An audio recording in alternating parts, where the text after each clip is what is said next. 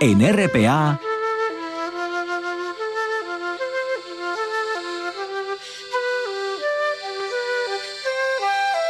Noche tras noche.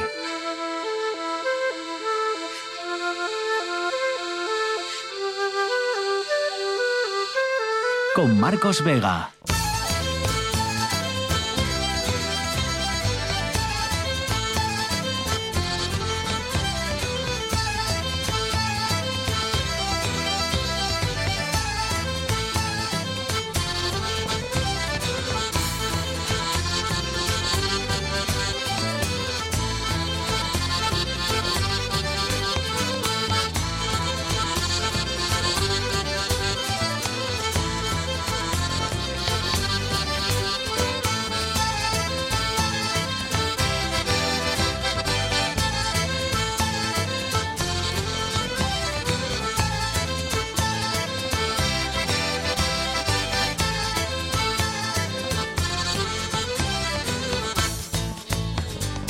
Noches, bienvenidos al espectáculo de la radio. Algunas imágenes de lo de este mediodía en los lagos, ¿verdad? Ponen los pelos de punta. Solo han faltado, yo creo que en esto coincidimos todos, han faltado unos pocos metros para estar hablando de una tragedia muchísimo mayor.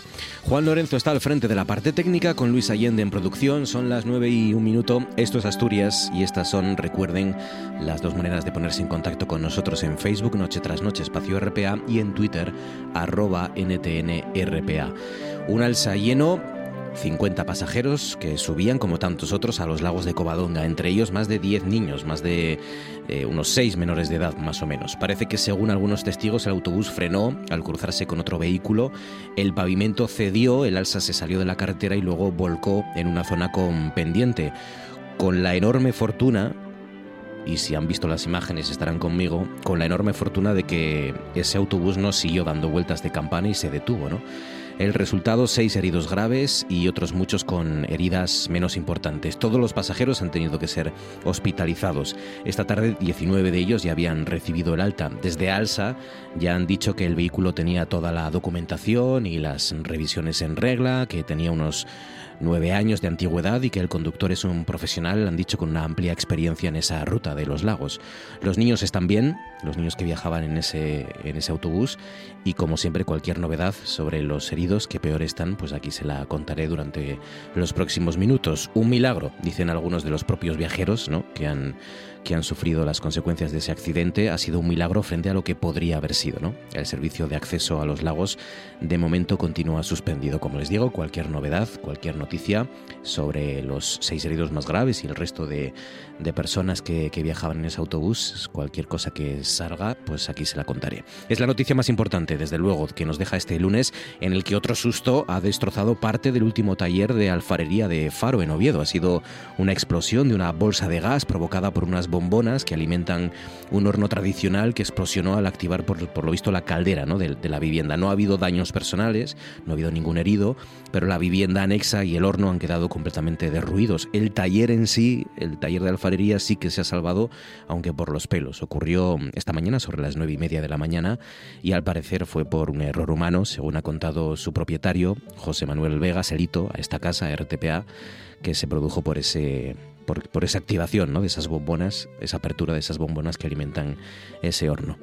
Y por último, todo esto sucede el día en el que Pedro Sánchez ha insistido otra vez a través de un vídeo en el que ha insistido en que va a trabajar para lograr, ha dicho, la investidura una vez que se constituyan las Cortes el día 17 de agosto. Luis Allende, buenas noches. Buenas noches, Marcos, ¿qué tal? Muy bien, cuéntanos qué otra noticia no le ha interesado a nadie en Asturias este lunes. Pues mira, las peores lluvias de la década en Pekín obligan a evacuar a 31.000 personas. Estas son las lluvias más copiosas de la década a finales de julio, tras el junio más caluroso del último siglo. Eh, no da tregua el clima a la capital, escenario este verano de los fenómenos extremos cada vez más frecuentes y potentes asociados al calentamiento global. Las precipitaciones vienen con el tifón Doksuri, debilitado ya tras su paso por el sur, pero capaz aún de forzar la evacuación de estas 31.000 personas, y a su vez de perturbar a buena parte de los 22 millones de habitantes de la capital. Los pequineses amanecieron el sábado con mensajes en sus teléfonos de alerta roja, la más alta de una escala de 4 por las siguientes precipitaciones. No había sido emitida en más de una década y recomendaba el cierre de los colegios, con actividades extracurriculares veraniegas, y evitar la salida de casa si no era imprescindible. Han sido cerradas autopistas, líneas de ferrocarriles e incluso icónicos centros turísticos como el Templo de Lama o la Ciudad Prohibida. Las autoridades meteorológicas advierten de que las lluvias continuarán hasta el miércoles en Pekín, La provincia de Hebei y el grueso en la mitad septentrional. Algunas de las zonas podrán recibir en apenas un día los 400 milímetros de agua que suelen recibir en un año. El junio más caluroso del último medio siglo en ese país, en China. Les contamos ahora cuál es el tiempo que va a hacer aquí en nuestras nubes.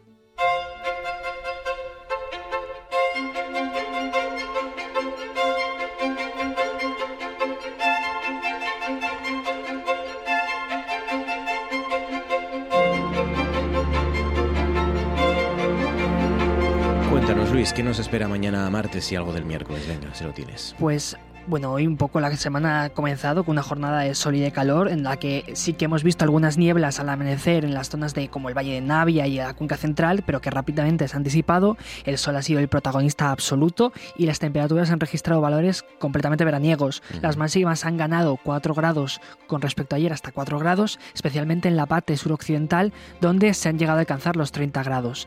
La temperatura del mar también continúa registrando valores altos de media 22 grados en las aguas de la costa asturiana. ¿Qué esperamos para mañana? Venga. Pues mañana martes también el sol será muy protagonista, pero el día comenzará con nieblas un poco más densas que las de hoy, que tardarán un poco más en disiparse y veremos alguna nube, sobre todo en los valles, pero para que, el, pero que para el mediodía ya se habrá disipado todo y no esperaremos grandes cambios en las temperaturas, seguirán siendo temperaturas cálidas muy similares a las de hoy. Y ya para el miércoles sí que será un día de transición, sí que por la mañana mantendremos estas temperaturas cálidas, pero eh, para el mediodía entrará un fuerte atlántico por el occidente y traerá lluvia generalizada en toda la provincia y una bajada de la temperatura que irá avanzando a lo largo del día. Pues ya lo ven, el miércoles parece que otra vez vuelven las lluvias para refrescar un poco el ambiente, que no está nada mal, así que parece que nos espera una semana variada. Como variado está el, el Euribor, que sigue por encima del 4% en julio y que esto, muchos de ustedes lo sabrán porque tendrán hipotecas, encarece muchas de esas hipotecas, la hipoteca media en concreto la encarece en 227 euros mensuales.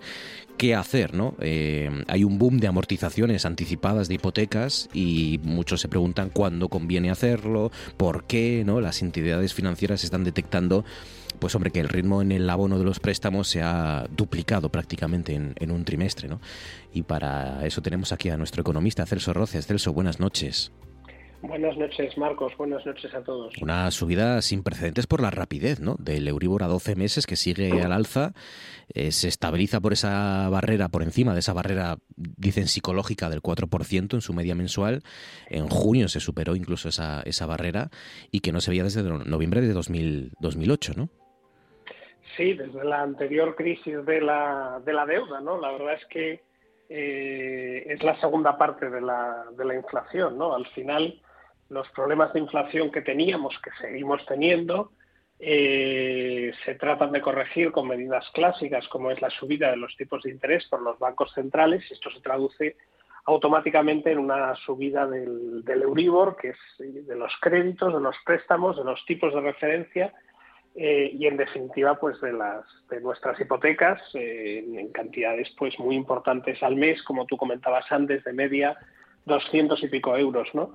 Eh, con lo cual agravamos todavía más el problema de disponibilidad eh, mensual que tenemos, que tenemos o que tienen en general las familias, todas las familias, que prácticamente todas están endeudadas de una u otra forma, con productos hipotecarios o con productos con garantía hipotecaria o con créditos al consumo para la compra de un coche, para unas vacaciones, la propia tarjeta. Eh, yo creo que nos afecta absolutamente a todos y, y son muy pocos los que pueden decir que se libran de esta subida en general de los tipos de interés, especialmente del Uribor, que es el principal índice de referencia en los préstamos con garantía hipotecaria. Ya sé que esto es difícil, pero ¿qué le dirías tú a alguien que esté barajando la posibilidad de en estos momentos? Endeudarse, que no se endeude, que en la medida en que pueda no se endeude. Eh, si como si todo va como parece que, puede ir, eh, estaremos empezando a ver rebajas en los, eh, en los tipos de interés aproximadamente en un horizonte de 8, 9, 12 meses aproximadamente, que coincide un poco con lo que parece que vamos a tener ya controlada eh, definitivamente la inflación.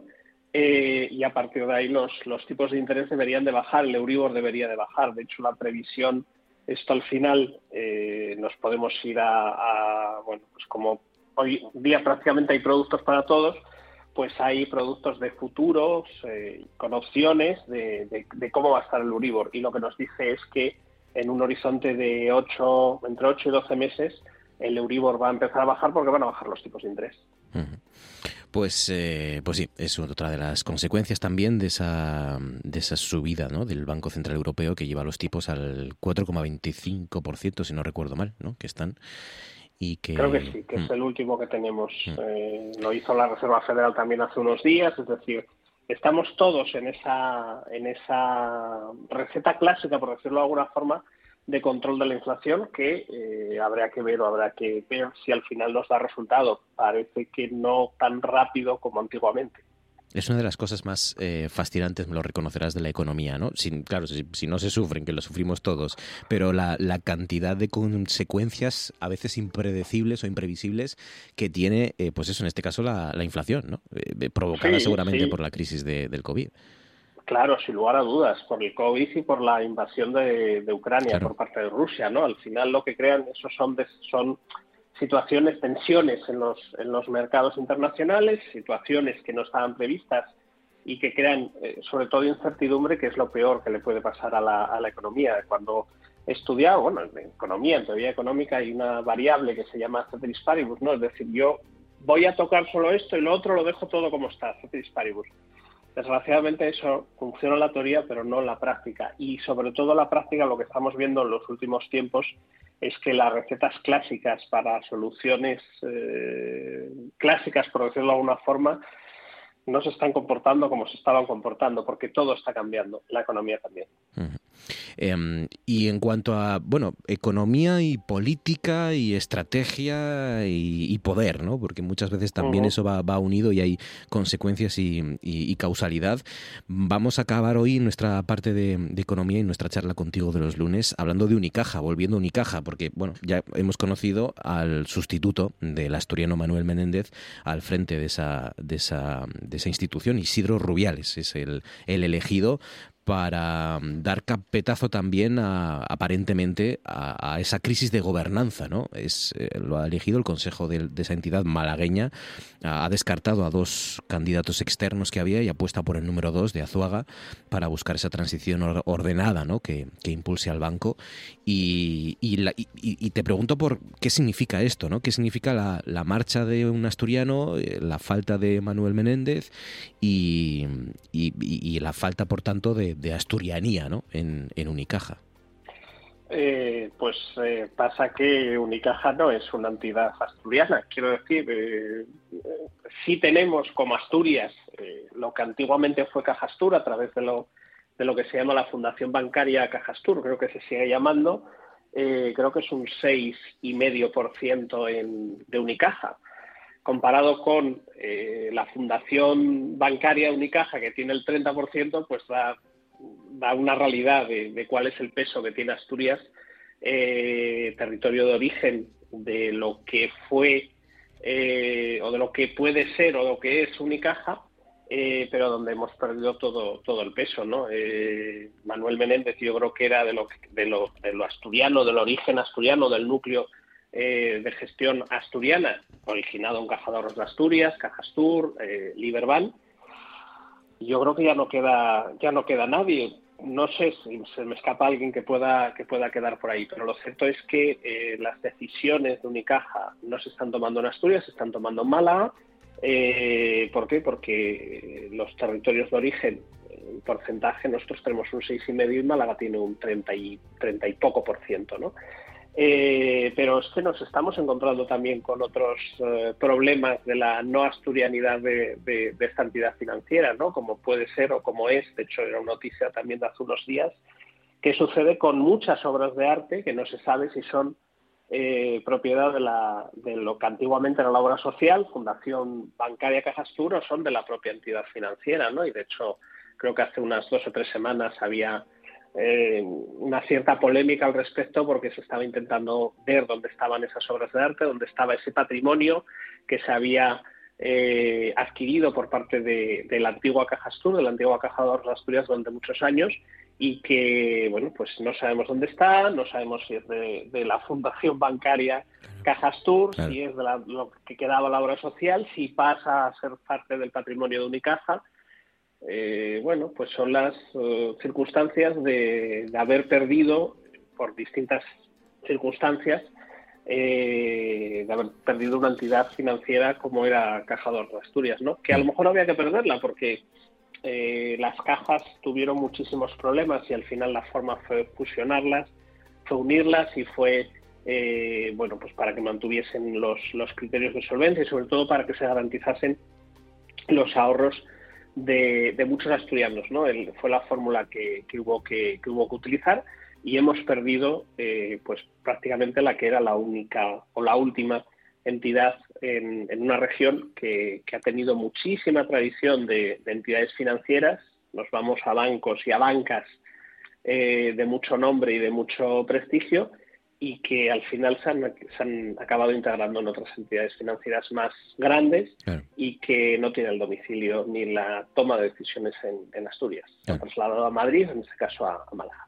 Una vez iniciado el proceso ya mm, da la sensación de que poco había que hacer ¿no? en ese bloque malagueño que, representa la, propia fundación, que tiene más del 30% del capital, otros accionistas, eh, Tomás Olivo, mm, próximos todos ellos a, a al vicepresidente, pues eh, es, fácil que impusieran el criterio frente al bando asturiano, ¿no? que es que tenía mucho menos peso ¿no? con, con los consejeros afines a Menéndez y, al expresidente de la Fundación Unicaja, ¿no? a Braulio Medel. Claro, y, sobre todo porque había una fecha marcada rojo en el calendario, que era, no sé si hoy 31 o ayer 30 de julio del 2023, que, en el que había que tomar una decisión de cómo iba a ser la gestión del, nuevo banco, de la nueva entidad financiera, resultado de la fusión, de la absorción, mejor dicho, de Unicaja por, de Liberbank por Unicaja. ¿no? Al final se habló de una fusión entre iguales. Hay que recordar, si hay que irse años atrás, cuando se empezó a negociar esto, eh, se rompieron las negociaciones y luego se retomaron otra vez. Y precisamente se rompieron y se retomaron por eh, la forma de cómo se repartía el poder al final el tiempo, eh, en aquellos acuerdos de integración, eh, había esa fecha, ya no, recuerdo si era 31 o 30, pero era julio en cualquier caso de 2023, que es lo que se ha hecho ahora, hace un mes se cesaba a, a Manuel Menéndez, y, al final el tiempo lo que nos ha dado, por lo menos la percepción eh, que nos queda, es que lo que ha sido es más bien una absorción de Liberbank por parte de Unicaja y no una fusión entre iguales, que fue lo que se nos dijo pues hace dos años o dos años y pico cuando se, empezó a negociar esta, fusión, esta integración. Celso Roces, como siempre, cuídate mucho y muchas gracias. Hasta la semana que viene, amigo. Un abrazo. Un abrazo, hasta luego. La actualidad nunca descansa. La información no para. Por eso en RPA os mantenemos informados e informadas de lo que pasa en Asturias. Siempre. También el fin de semana. Los sábados y domingos, boletines horarios desde las 10 de la mañana. Y a partir de las 2 y media de la tarde, Asturias Hoy Fin de Semana. En RPA, la información también en fin de semana. RPA, vocación de servicio público.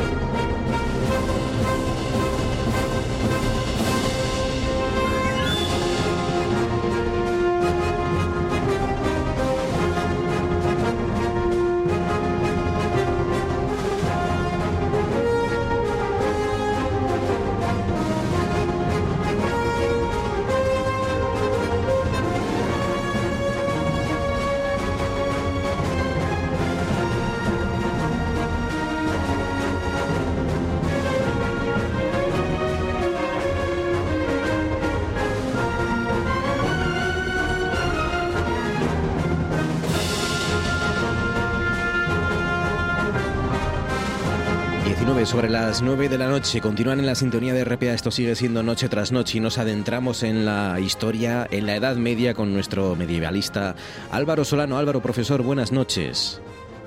Muy buenas noches, Marcos. ¿Qué tal? ¿Cómo está la mejor voz de la Edad Media en Asturias? ¿Bien? Bueno, bueno, eso es mucho decir. Muchas gracias por el piropo. ¿Qué tal la semana? Desde luego encantado de estar contigo una vez más aquí en Noche tras Noche, eso sí. Bien, bien, bien. La semana bien y todo, sí. La semana bien, bien. Además ya, bueno, hacemos un pequeño parón ahora en la universidad después de, de, estos meses de un poco un falso verano, porque hasta julio, hasta hoy 31 de julio, hasta el rabo, hasta el rabo todo es toro. Entonces, bueno. Pero Hoy ya, colgamos El, el, cerrado por vacaciones. Eso te iba a decir, ya se acabaron ya ni correcciones ni, ni nada, ¿no? Ni, ni participar en, claro, depende a quién preguntes, ahora empezamos a trabajar en la parte de investigación, ¿no?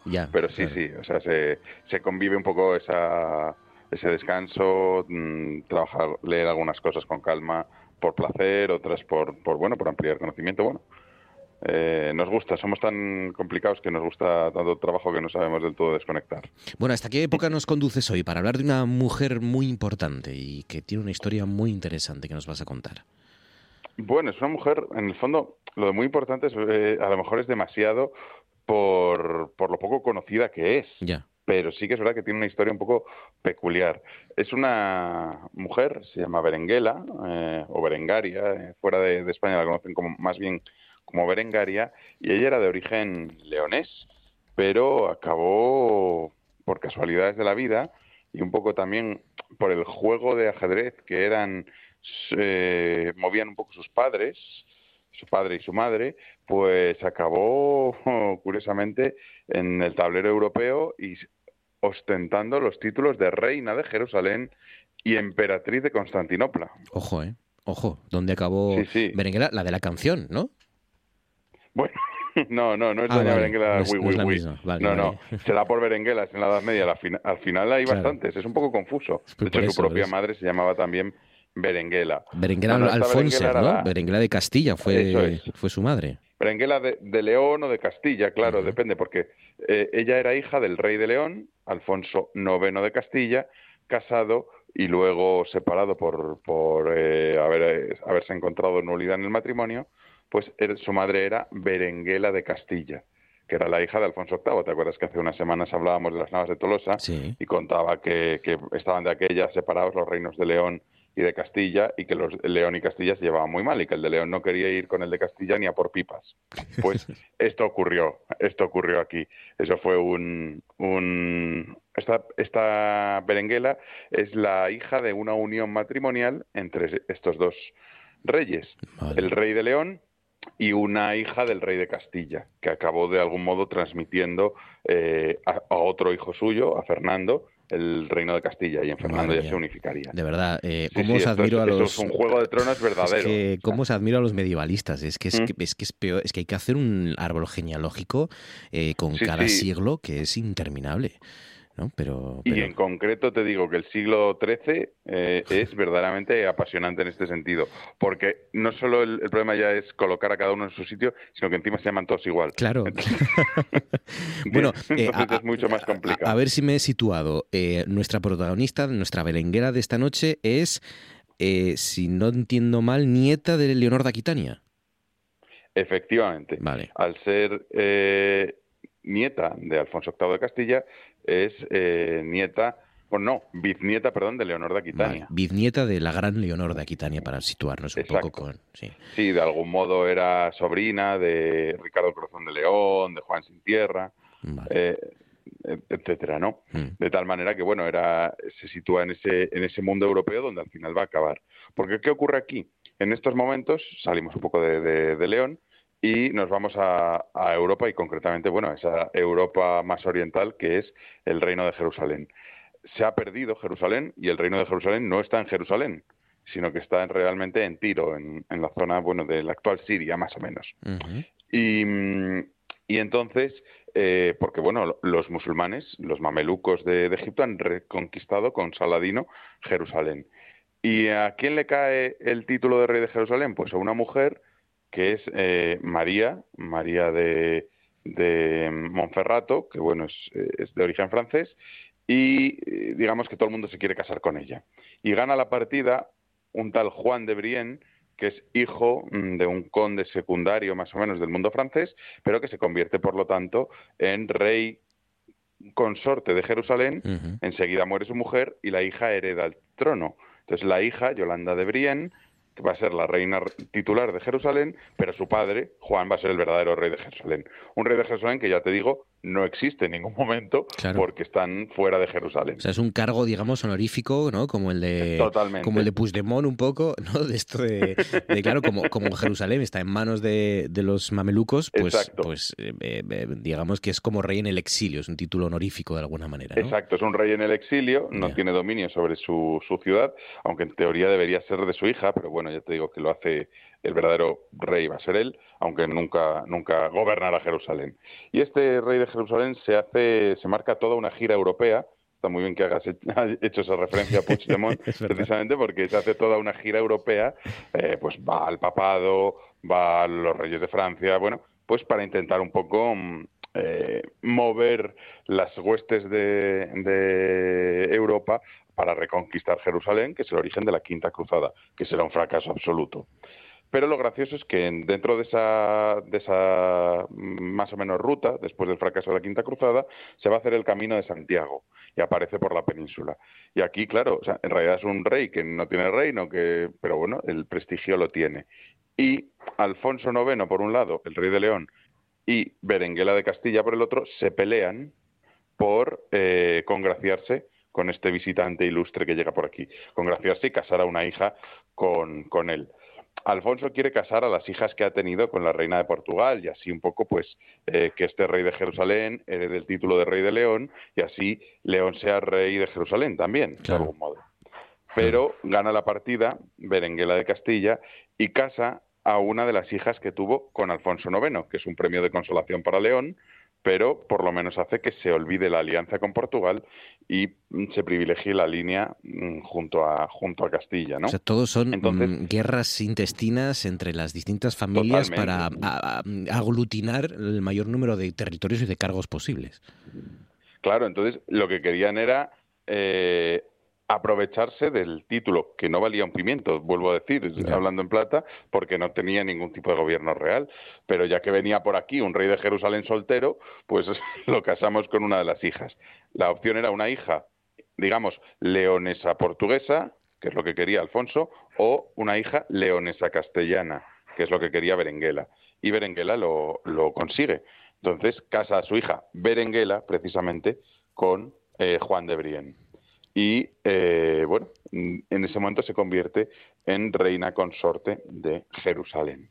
Sin embargo, les va, mm. les va a durar muy poquito el, el, el chollo o el negocio porque posiblemente se, se casan más o menos en torno a 1220, no se sabe si en Burgos o, o, en, o, en Valladolid exactamente, pero eh, en algún momento eh, tienen bueno, una hija y una hija se la, se la van a entregar en matrimonio al emperador del, Sacro Imperio, porque Juan de Brienne lo que quiere es tener ese apoyo ¿no? del imperio, del Sacro Imperio Romano.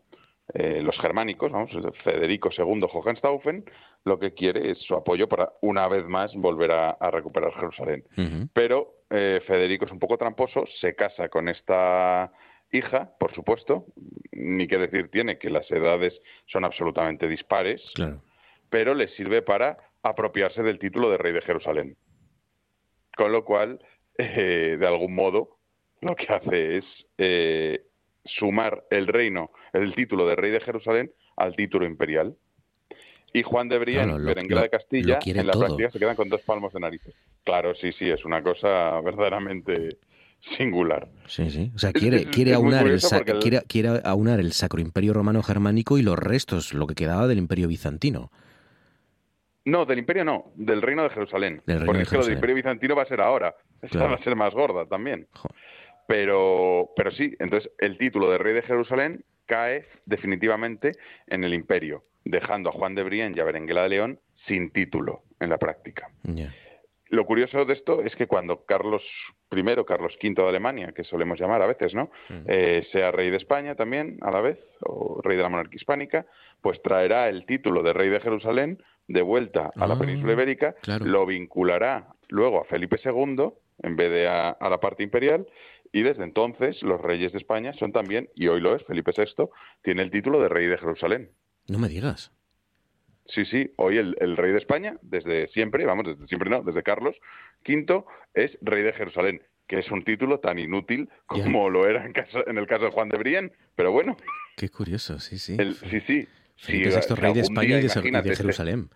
Sí, sí, dentro de los títulos que tiene el rey de España, que bueno, son innumerables, ¿no? Porque son, en realidad no existe, no, existe, digamos, históricamente como tal el reino de España. ¿eh? Sería reino de León, de Castilla, de Galicia, de, Aragón, eh, conde de Barcelona, bla, bla, bla, bla, bla, bla, bla, un montón de territorios que constituyen los reinos tradicionales de la intitulación regia, pues a ese se le suma rey de Jerusalén. Y hoy lo tiene el rey Felipe VI. O sea que si, si- Pero bueno, una si antecesora suya, muy lejana, muy lejana, no es directa la antecesora, eh, pues lo fue también. Es curioso, en esta Claro. berenguela. Si, si en algún momento no- los eh, israelíes quieren eh, votar y tener monarquía, entonces tendría que Sí, hacer hombre, algo. es verdad que, que sería un poco raro que los israelíes, Bueno, seguro. masivamente o proporcionalmente judíos, quisieran restituir un reino cristiano de, de Jerusalén.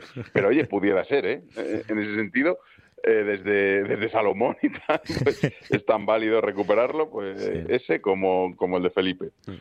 Es curioso. Lo que pasa es que sí. la historia de Berenguela ni siquiera acabó aquí. O sea, después de desposeído el matrimonio del título de rey de Jerusalén, todavía les esperaba un segundo título.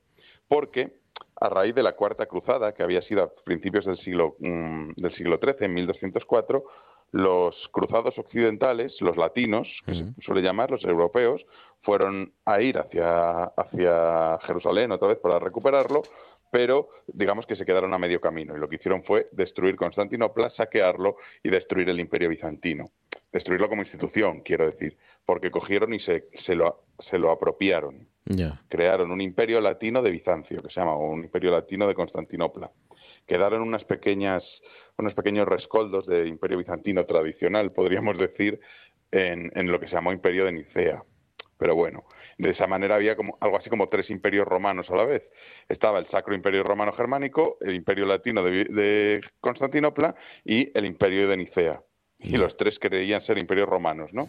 Curiosamente ninguno tenía Roma dentro de su territorio, pero bueno, Pero bueno, estamos en ese momento en el que de alguna manera eh, la, la herencia, pues, salvando muchas distancias, ¿no? de- del Imperio Romano es la Iglesia Católica, tal y como la conocemos. Claro, ¿no? Claro, final, claro, claro. Exacto. Ah. Entonces se crea ese imperio romano de Jerusalén, o sea, imperio latino de, Jerus- de, perdón, de Constantinopla, un tanto mm, eclesiásticamente apoyado. De hecho, es una cruzada que sobre todo promueve eh, el territorio de mm, el- la República de Venecia y, y el papado en buena medida, pero eh, acaba con un nuevo imperio en Constantinopla. Este imperio sigue sus vamos, los mm, diferentes sucesores, pero llega el momento en que hereda el trono un tal Balduino II, que es un crío de cinco años. Y la gente busca una especie de tutor, tutor en Europa que pueda ser el, el regente de Balduino. Y eh, como todo el mundo quiere serlo, la- el pacto al que llegan es que lo sea Juan de Brienne, que le acabamos de desposeer del Ah. título, no es ni francés, ni alemán, ni italiano, es una especie de candidato del medio, entonces hacen a Juan de Brienne una especie de emperador mm, regente de Constantinopla, haciendo que el heredero de, de Juan de Brienne, como, como emperador de Constantinopla, sea Balduino II, que ya te digo que es un crío de cinco años. Qué curioso. y bueno, ¿eh? para que siga en la familia el título, lo que Sí. hacen es casarlo con una de las hijas de Juan de Brienne y mm, Berenguela de, de León. ¿Qui- ¿Quién le iba a decir de a Juan, de, a- Beren- a Juan de Brienne que iba a recuperar ese título de, de alguna manera, ¿no? De, Claro, de líder. perdió el de rey de Jerusalén, que no valía para nada, y recuperó o ganó el de emperador de Constantinopla de algún modo. Y en todo este recorrido estaba Berenguela a su lado. Claro, la, De la hecho, berenguela de hoy. Es hasta el final es un poco romántico porque eh, muere mm, Juan de Brienne y a los 16 días, dos semanas después, muere ella. Y eso que se llevaban 30 años nada más, ¿eh? Vaya. Pero bueno, son de estos matrimonios que no aguantan solos, ¿no?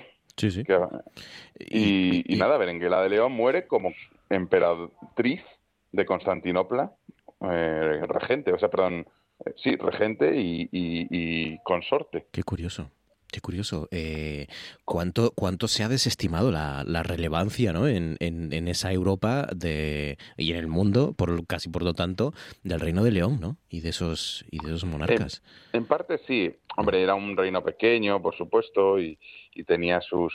estaba en el rincón casi más occidental de, del, del, mundo, tenía sus propios problemas, no tenía un desarrollo tan grande, no tenía una presencia en la gran política, pero eh, de vez en cuando tenía personajes como esta Berenguela que a raíz de esa relación diplomática entre coronas, entre, las más altas instancias del continente, pues bueno, mm, ayudan a, despuntar y que se conociera el reino, el reino de, León fuera. Bueno, y lo mismo, igual que vienen princesas extranjeras a casarse con reyes eh, peninsulares, o eh, princesas mm, peninsulares a casarse con reyes extranjeros. La madre de, de, mm, Luis San Luis de los franceses, San Luis de Francia, Luis IX, era una, una mm, princesa peninsular, como era Blanca de Castilla.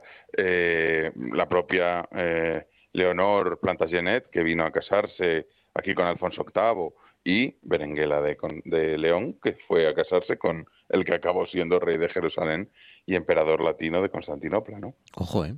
Ojo, una leonesa, reina de Jerusalén y emperatriz de Constantinopla, y, así sin darse importancia, casi nada. Eh, ya prácticamente lo hemos olvidado. Mm.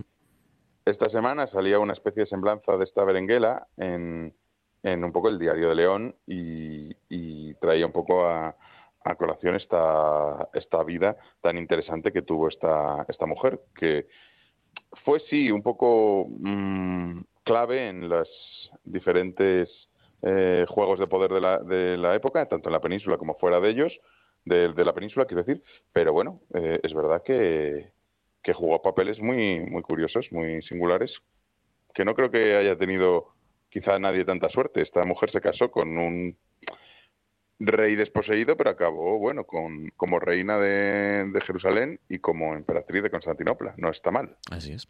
Nada más y nada menos. La Berenguela de León, la hija de la reina Berenguela de Castilla, ¿no? Más o menos. Y, Eso es. Y la historia que hoy nos ha contado Álvaro Solano para conocer la, relevancia de esos reyes de, pequeños territorios aquí en España, pero que fíjense, eh, al final entre los cruces y, las, y las herencias, pues al final, eh, bueno, pues eso aunque sea eh, muchas veces casi algo mm, anecdótico, fue reina de Jerusalén y emperatriz de Constantinopla.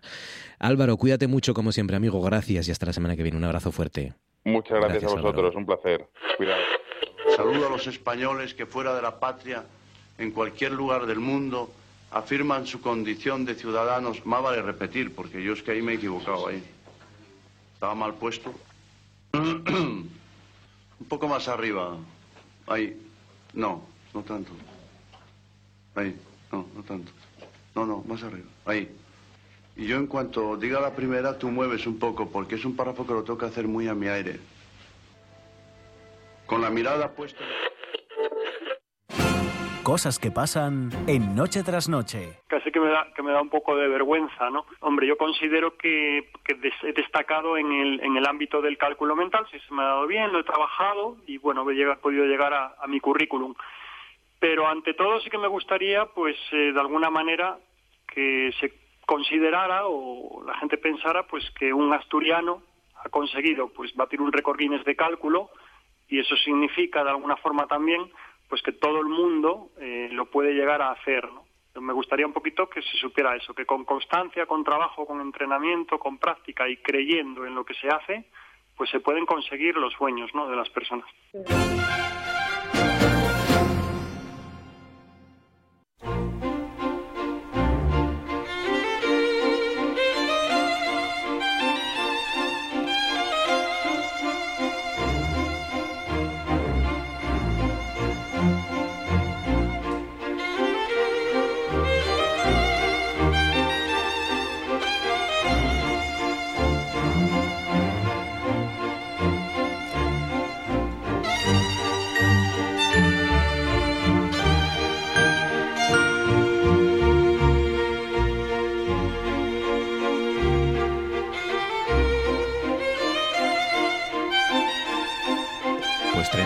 40 ya sobre las 9, 20 para llegar a las 10 y arranca ya lo hoy en nuestro relevo para rodearnos de buena compañía, para visitar las zonas rurales, para reivindicar muchos de esos oficios ¿no? de, de las zonas quizás más olvidadas de Asturias. Yolanda Vázquez, buenas noches, Yoli, ¿cómo estás? Hola, buenas noches, Marcos. ¿Cómo estás, Yolanda? ¿Qué tal? ¿Todo bien? Sí. Muy bien. Me alegro sí, mucho. Sí, sí, Encarando ya el primero de agosto, ¿no? Sí. ¿No? ¿Tienes Sí, algún mañana plan? ya primero. Eh, mm, todavía no me quedo de vacaciones. Bueno, ya sabes que los autónomos eh, es raro que desconectemos totalmente, pero, pero todavía me quedan unos días, unos cuantos días, seis o siete días todavía de, de, de currele total. O sea que, Bueno, eh, nada, claro, hay que pasando aprovechar. la canícula. Sí, hay que aprovechar porque agosto, en agosto se mueven muchas cosas, ¿eh? Se mueven, Sí, en agosto se mueven más cosas de las que parecen. Sí, sí, sí. De hecho, por ejemplo, en Gijón se mueven demasiadas cosas, me atrevería a decir, durante el mes de agosto. Sí, también, también. Y demasiada gente Sí. se mueve, madre mía, qué barbaridad. Sí, Sí. Qué, un- qué divertido es para los que nos eso- visitan, lógicamente, pero qué caos se convierte a veces la, la ciudad. Pero bueno, Eh, ¿En, cu- en- en cua- en cu- cuánto, cuál, es el, el pico de población que llega a alcanzar eh, Gijón en agosto? no lo sé, no lo sé. Eh, No el, lo el sé. medio millón, ¿no? O así. al- No tengo ni idea. Medio millón, seiscientas mil personas. o- Son vamos, para una- 270.000, pues no sé cuántos Medio visitantes millón, habrá, pero 300, sí. claro, lo que pasa es que tienes que restar los que marchan. Eh, los afortunados Sí. que son que yo me atrevería a decir que en agosto el que pueda marcha de la ciudad eh, que habitualmente habita en ella por lo que por en lo que se convierte, ¿no? Pero claro, visita mucha gente, Sí. mucha gente. Sí, sí, y, y, y a Oviedo cada vez más. Es curioso esto, lo que ha Sí, aumentado en Oviedo. Oviedo en- cada vez, cada vez más. Sí, sí. Sí, no, lo del sí, turismo es una cosa que, que, eh, ojalá lo gestionemos bien, ¿eh? Ojalá lo gestionemos bien porque, mira, yo el otro día me puse en, en Twitter, yo es verdad que soy consciente de lo que es Twitter, ¿eh? Y, y- y sé que tú Uf. dices, eh, pones una frase completamente inocente y blanca y, Sí, sin ningún tipo de repercusión y al final alguien se lo toma mal, ¿eh? Yo soy consciente de eso. Tú pones hola en Twitter y hay alguien que se molesta.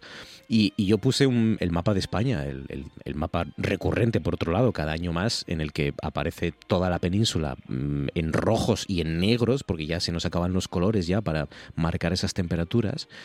Y, y, bueno, pues un espacio amarillo, casi verde, ¿no? En, en- en- en el norte, que es, que es Asturias, porque además eh, hace, ya te digo, dos, tres semanas o un poco más, coincidió que es que era solo Asturias, es decir, que es que ni Cantabria ni Galicia, era, había una especie de arco que, que prácticamente cubría toda Asturias y un trocín de León que era lo que, lo que, lo que, en lo que estaban temperaturas un poco soportables, ¿no? De esa ola de calor que estábamos atravesando. Y, y yo puse un tuit que decía algo así como venid, que hay sitio para todos. Y, y es curioso que, que mucha gente se enfadó porque decía que no, que no, que no vengan, que no vengan. Eh, Hombre, eh, está, está bien que venga la gente y que gaste aquí el dinero y que, y que, ya digo, si lo gestionamos bien, que esta es la clave, en los próximos años el turismo va a ser, porque además lo queramos o no, va a ser así, va a ser una, una fuente de ingresos importantísima para nuestra economía. Ya digo, lo queramos o no, Sí, a- so- a- solo no, no, no podemos eh, rechazar a la gente en la frontera, ni, ni, ni, ni además a mí me No, gustaría, por supuesto, pero, pero es que lo que, te- lo que tenemos que exigirle a nuestros representantes públicos es que lo, lo aprendan a gestionar bien, ¿no? Para que eso sea sostenible y sea eficaz y sea una fuente de ingresos, pues, pues como parece que va a ser, que es muy importante para Asturias. Sí, a ver, bueno, yo, yo ya sabes que tengo, soy un tiendo a, con, con esto del, no, no con el turismo, el turismo es eh, además el- es una fuente de, de ingresos y es una fuente de conocimiento también y de Exacto. intercambio, ¿no? Mm. A mí me da, me- me- de, de intercambio en todos los sentidos. A mí solamente me da eh, un poco de repelús, pero da igual que sea Asturias, me, da- me, me- me valdría lo mismo pues el Valle del Jerte, por ejemplo, ¿no? Nuestro sentido cívico de cuidado de las cosas, ¿sabes? O sea, todos lo hacemos todo a la vez, al mismo tiempo, utilizando lo mismo, no lo sé. Yo, yo creo que la gestión esa de la que hablas, de un turismo bien entendido, es no, no focalizarlo solamente en etapas o, en, los meses tradicionales, por lo menos, quiero decir, los ciudadanos españoles eh, en, dos meses y medio, no, no, llega a tres y el, y el resto del año, aunque sí que es verdad, quiero decir que en los últimos años exponencialmente ha crecido todo entre puentes y otras y otras fechas eh, y otras vacaciones, periodos vacacionales eh, significativos como la Semana Santa, bueno, pues ¿por qué no mm, pues en torno a febrero o por qué no en torno a ese mes que también es tan oscuro como noviembre, pero porque quiero decir, ¿no? por decir algo, no morir de éxito. Por, Mm. Exactamente, Pues eh, muchos eh, seguirán visitándonos y, nosotros encantados y con los brazos abiertos para recibir, como siempre hemos hecho, a, todo el que nos quiera visitar. Eh, y muchos seguirán subiendo a los lagos para ver esos paisajes excepcionales como, como han hecho hoy. Lo último que sabemos sobre ese accidente es que se están trabajando grúas de, gran tonelaje, están trabajando, porque no debe ser nada fácil remolcar el, autobús siniestrado en los lagos de Covadonga. La previsión del Principado es que mañana martes eh, se pueda reanudar ya el plan de transporte para, para turistas, que es desde ese accidente que ha tenido lugar hoy a las 12 del mediodía más o menos, pues ha estado, ha estado paralizado y sigue hasta ahora paralizado, pero como digo, la previsión del Principado es que mañana, martes, ya se pueda reanudar ese plan de transporte para que los turistas puedan acceder a los lagos de Covadonga. Y mientras tanto, pues aquí estamos nosotros charlando con buenos invitados a este relevo como la de esta semana, que, que en cierto modo ya conocemos, porque nos ha hablado de ella y mucho nuestro Nacho Gancedo, nuestro autor y editor de la Guía del Cachopo y autor del Cachopómetro de los viernes en Noche tras noche, porque, porque la ha reivindicado aquí como una de esas mujeres eh, para todo, para cocinar, para gestionar, para eh, cubrir tantas, tantos frentes que, que, no sabemos muy bien cómo hace, así que se lo, se lo vamos a preguntar, la hemos llamado para preguntárselo. Arancha Burgueño, que es cocinera y propietaria de la Escollera en San Juan de la Arena. Arancha, buenas noches. Hola, buenas noches. ¿Cómo estás, Arancha? ¿Qué tal? Aquí estamos dando el servicio de las cenas. Encima tienes tiempo también para coger la llamada de la radio, eh, todo lo que tienes. Porque, a ver, eh, si me equivoco, que corrígeme, eh, es carnicería, restaurante y tienda, ¿no? Sí, tenemos un restaurante al lado de la desembocadura en Lalón y al lado del restaurante tenemos una tienda de productos gourmet y de comida para llevar, que también tenemos tienda online vendemos cachopos a toda España y tenemos carnicería en Cudillero y ganadería. Madre mía, eh, pero ¿y, y, tú lo diriges todo, Arancha? Yo y mi marido. Ah, madre mía. Sí, marido Vaya mérito que tenéis. Porque, porque bueno, supongo que, claro, delegaréis y, confiaréis en, muchas personas, ¿no? Pero aún así, bueno, eh, está bien. Y todo, claro, reivindicando, pues al final, eso, ¿no? Los productos, la buena carne, ¿no? Y, y todo esto que tenemos nuestro. lo nuestro. Exacto, mm. exacto, los productos suyos. Porque nosotros, bueno, a mí por lo menos, eh, bueno, tenemos una cocina en el restaurante que es una cocina muy, muy casera, muy típica, pero siempre todo con productos de la, de la zona. Porque tenéis, tenéis una ganadería familiar y de ahí viene la carne que usáis en los cachopos. Sí, señor. Tenemos una ganadería que ya era de, de mi suegro. Cuando mi suegro falleció la, nos la quedamos nosotros y ahí seguimos con ella.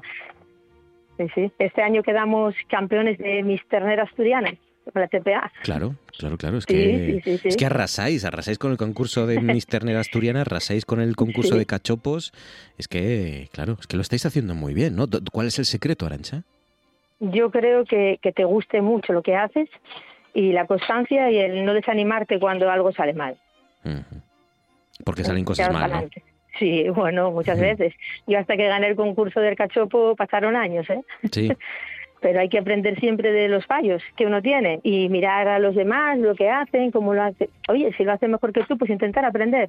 ¿Y qué tiene este para haber ganado? Fiambre de lacón, eh, el lacón creo que es vuestro también, ¿no? Sí, sí, sí, sí. Cocemos nosotros los lacones, los bueno, los instalamos, los cocemos y hacemos el fiambre. Yo quería algo que fuera eso, eh, algo distinto, algo hecho todo por nosotros.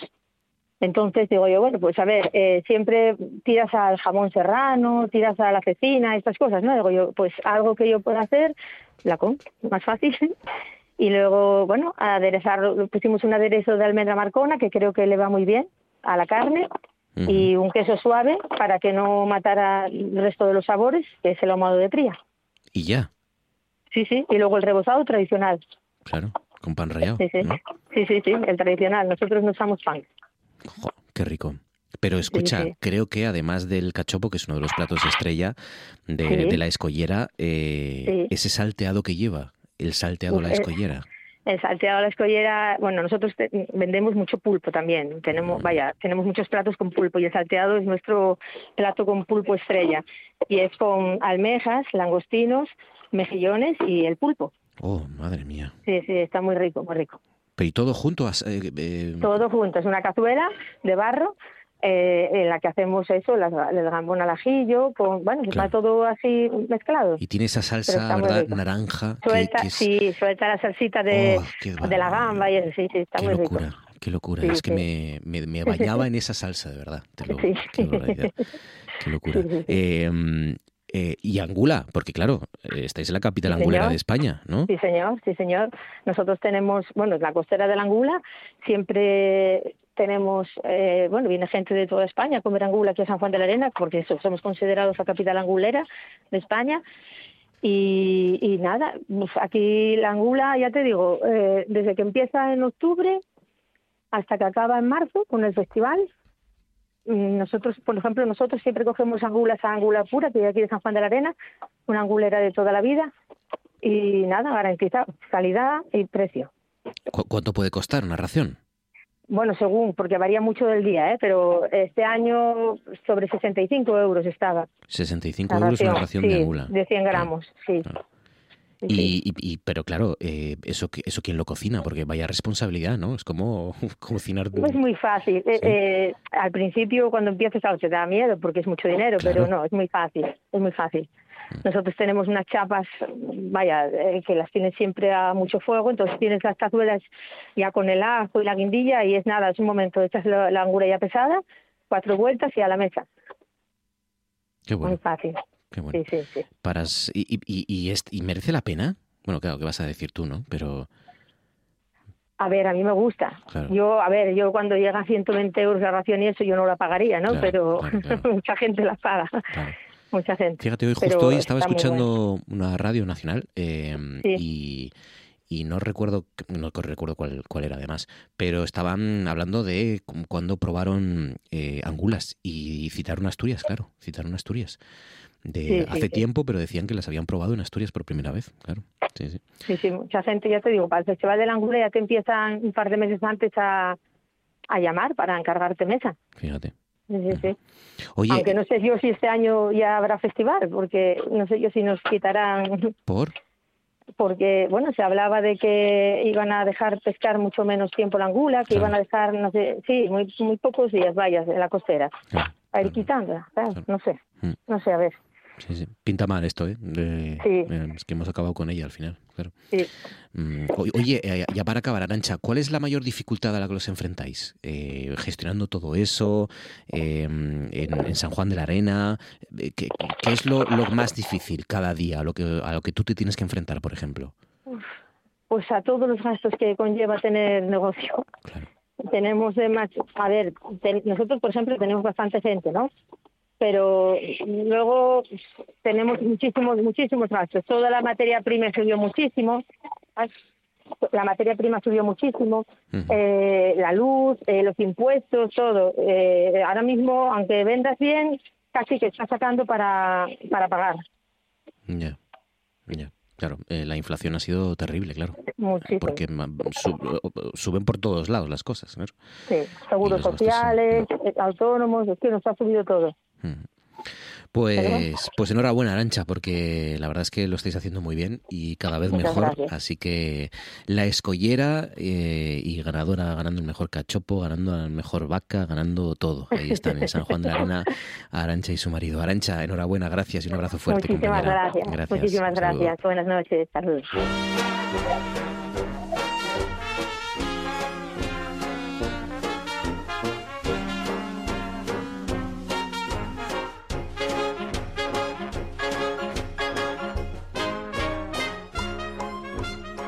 Ahí está, trabajando hasta el final, ya lo ves, Yori, ¿eh? y tiempo para atender a la RPA y a, todo el que lo necesite. Qué grande esta gente. la verdad es que presta. Yoli, nos llevas hoy al, encuentro con los maestros, al primer Festival Iberoamericano de Danza. Esto va a ser en Colombres y va a ser ya en, a finales de agosto, ¿no? O mediados. Sí, a finales de agosto del 20 al del 20 de agosto al 3 de septiembre. Yo, a ver, yo creo que sí que te acuerdas, porque eh, en algunos de estos veranos de atrás lo hemos mencionado. En Colombres. Sí. Eh, Yoli, ¿te puedes acercar? ¿Tienes, puede ser manos libres o auriculares? ¿Puede ser? No lo sé. Tengo, tengo, pues tengo auriculares. acércate si puedes, porque se escucha, te escuchamos un poco como lejos. Pero ¿Y bueno. ahora me escucháis mejor? Mm, bueno, o, parecido. O no. Parecido, pero bueno, no ¿Parecido? te preocupes. Sí, pero venga, dale. Claro. Bueno, oh, lo siento. No, pues tranquila. sé. Es simplemente que, que, suenas un poco lejos, pero se te entiende perfectamente. Me decías. Ah, bueno. No, que yo creo que estos, eh, estos veranos de atrás, lo hemos comentado alguna vez en Colombres, eh, desde hace siete años hay una um, iniciativa, y alguna vez yo creo que, que te, lo que te voy a contar te ha sonado, hay una, una, iniciativa que tiene que ver mucho con danza española y con flamenco y que es, son unos encuentros docentes y divulgativos en régimen de internado y de albergue para alumnos de conservatorio de danza española y flamenco fundamentalmente. Uh -huh. Eso se viene haciendo desde hace siete años. Se eligió la Villa de Colombres, pues, ¿por qué? Pues porque una entusiasta de las artes escénicas que se llama María Herrera, mm, que veranea en Colombres y está enamorada del Consejo de Ribadedeva desde hace más de 30 años, pues se lió un día la manta a la cabeza y dice, ay, pues voy a montar yo aquí algo y de, es, ella es, vive en Madrid, es funcionaria en la Administración de Justicia eh, y es en lo que trabaja, quiere decir, no tiene, no, nunca ha tenido una relación directa con la, con la danza, eh, salvo su, su, su pasión y su devoción por ella. Eh, porque su profesión es esta, y, y hace siete años, mm, a través de una asociación cultural, eh, Divergencias Educativas, que mm, que, cuya raíz empezó en Madrid y luego trasladó al Principado por razones obvias, mm. pues pusieron en marcha esta cuestión en régimen de internado para alumnos de, de, de conservatorio de danza de todo el territorio es nacional. De hecho, los alumnos de los que menos hay son asturianos. Ah, mira. ¿Sabes? O sea, mm. Sí, sí. Es una, es una iniciativa que está allí muy, muy afincada, muy arraigada el ayuntamiento está muy volcado con ella, pero los bueno, aquí tenemos nosotros tenemos conservatorio que no es conservatorio superior, yeah. es conservatorio profesional. Eh, pero bueno, los alumnos, gran parte de los alumnos ya son son son de, de otros conservatorios y de otras comunidades autónomas. Fundamentalmente vienen pues de Valladolid, de Madrid, de Valencia, eh, del sur del sur alguno, pero los que menos, ¿eh? ¿Y, los y más que o menos menos. qué años pero tienen? de Castilla-La Mancha. Gente joven, ¿no? Pues Supongo. son alumnos de, conserva alumnos de conservatorio, es decir, Claro. son alumnos que han, de- que han acabado su bachiller, los que lo hayan acabado, Mm. Eh, y que, es decir, en torno a los 16 o 17 años en- podrían entrar en el conservatorio. Al ser conservatorio superi eh, superior, eh, no sé si se les exige, no me doy cuenta ahora mismo de la legislación, perdón por el lapsus, quiero decir, eh, tener aprobada la EBAU, no lo sé, pero al ser un conservatorio superior ya es una enseñanza reglada, y entonces son, bueno, pues es- esas- es- están estudiando su carrera, Claro. eh, danza española o lo que sea. Claro. Eh, lo bonito de la cita es que es una cita donde, que tiene, mm, bueno, pues por esa cita han pasado maestros como Antonio Canales, que todo el mundo lo conoce y sabe quién es, como maestro Rubén Olmo, el actual director del, del Ballet Nacional, y luego, bueno, pues se cuenta con un ramillete de profesores y de instrumentistas, pues maravilloso, María Biel Gallardo, que es maestra del Ballet Nacional desde 1981, Patricia Guerrero, Currillo Franco. A ver, estamos hablando de una de una iniciativa que aunque nos parezca como un poco rara, mm, incrustada mm, allí, al, al contrario, está perfectamente consolidada y luego mm, que el, el nivel de profesorado, o bueno, mm, en fin, es, es que está es que está muy bien, ¿no? Claro. Está muy bien. Claro, claro. Es eh, Maribel Gallardo, Corrillo Franco, Patricia Guerrero, Manuel Segovia. Eh, claro, son nombres que, de otra manera no, no, aparecerían por aquí, ¿no? Seguramente. O sea que, mm.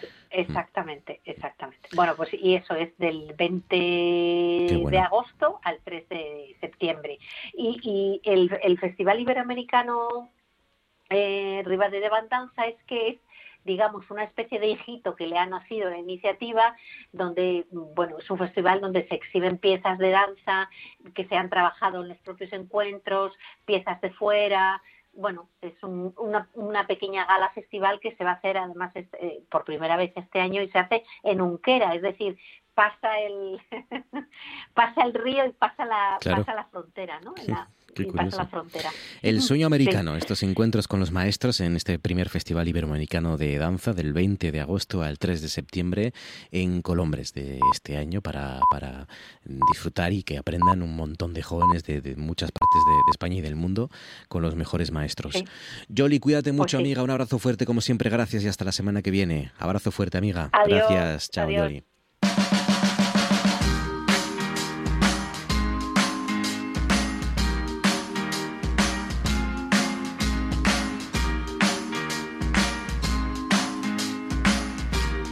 Hasta la frontera, precisamente, a la frontera con Galicia. Ahí nos espera cada lunes nuestro productor de miel Turelos en Ibias, Alberto Uría. Alberto, buenas noches.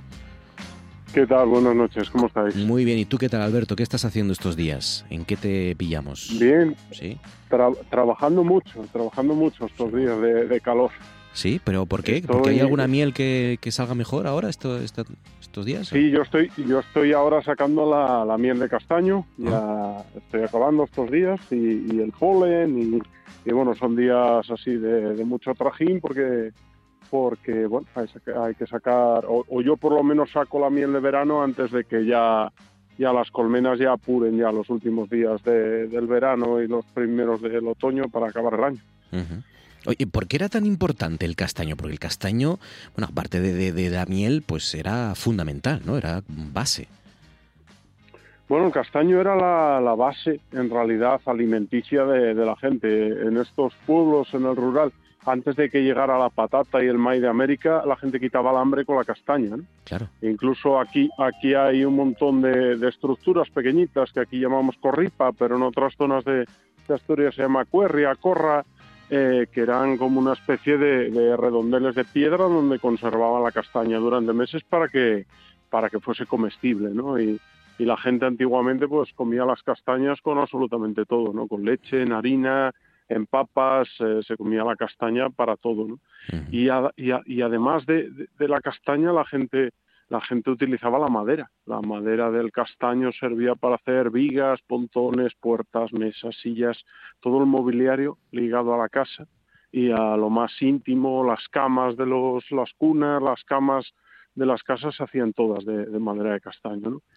Y a la vez, pues bueno, el castaño es, símbolo porque da, sombra, da, da, hojas, eh, que después se descomponen en el, en el suelo y se convierten en humus y, bueno, la tierra de castaño seguramente sea uno de los mejores abonos que existen en la naturaleza. Siempre, siempre lo decimos aquí con nuestro druida Tomás Emilio Díaz, que, mm, que igual que hablamos de lugares, igual que tenemos em, rincones y parajes, patrimonio de la humanidad, hay árboles, ¿no? Que en sí mismos son, son pura historia, ¿no? Con la cantidad de años que tienen, ¿no? Y, y, luego lo que, lo que comentas, lo, lo, lo, importante que son, supongo, para la biodiversidad, un castaño con todos esos años encima.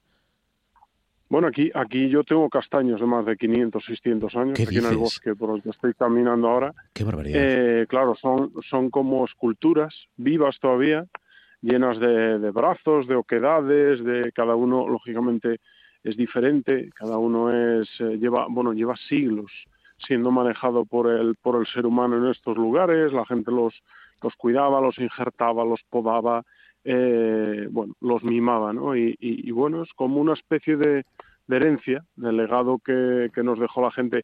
Eh, para mucha de la, de la sociedad rural tradicional, el tejo tiene una simbología muy grande, ¿no? yo siempre que me dice la gente, ¿cuál es tu árbol favorito?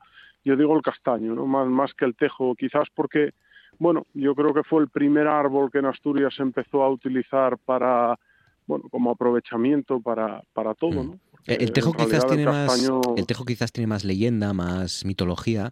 El castaño quizás es más de más ha, ocupado más espacio y ha estado en la vida de más personas seguramente, ¿no? Eh, Yo creo que sí. El, el, al tejo se le suma el simbolismo de que al final era lugar de encuentro, lugar de reunión, el lugar donde se bueno, donde se concellaba antiguamente.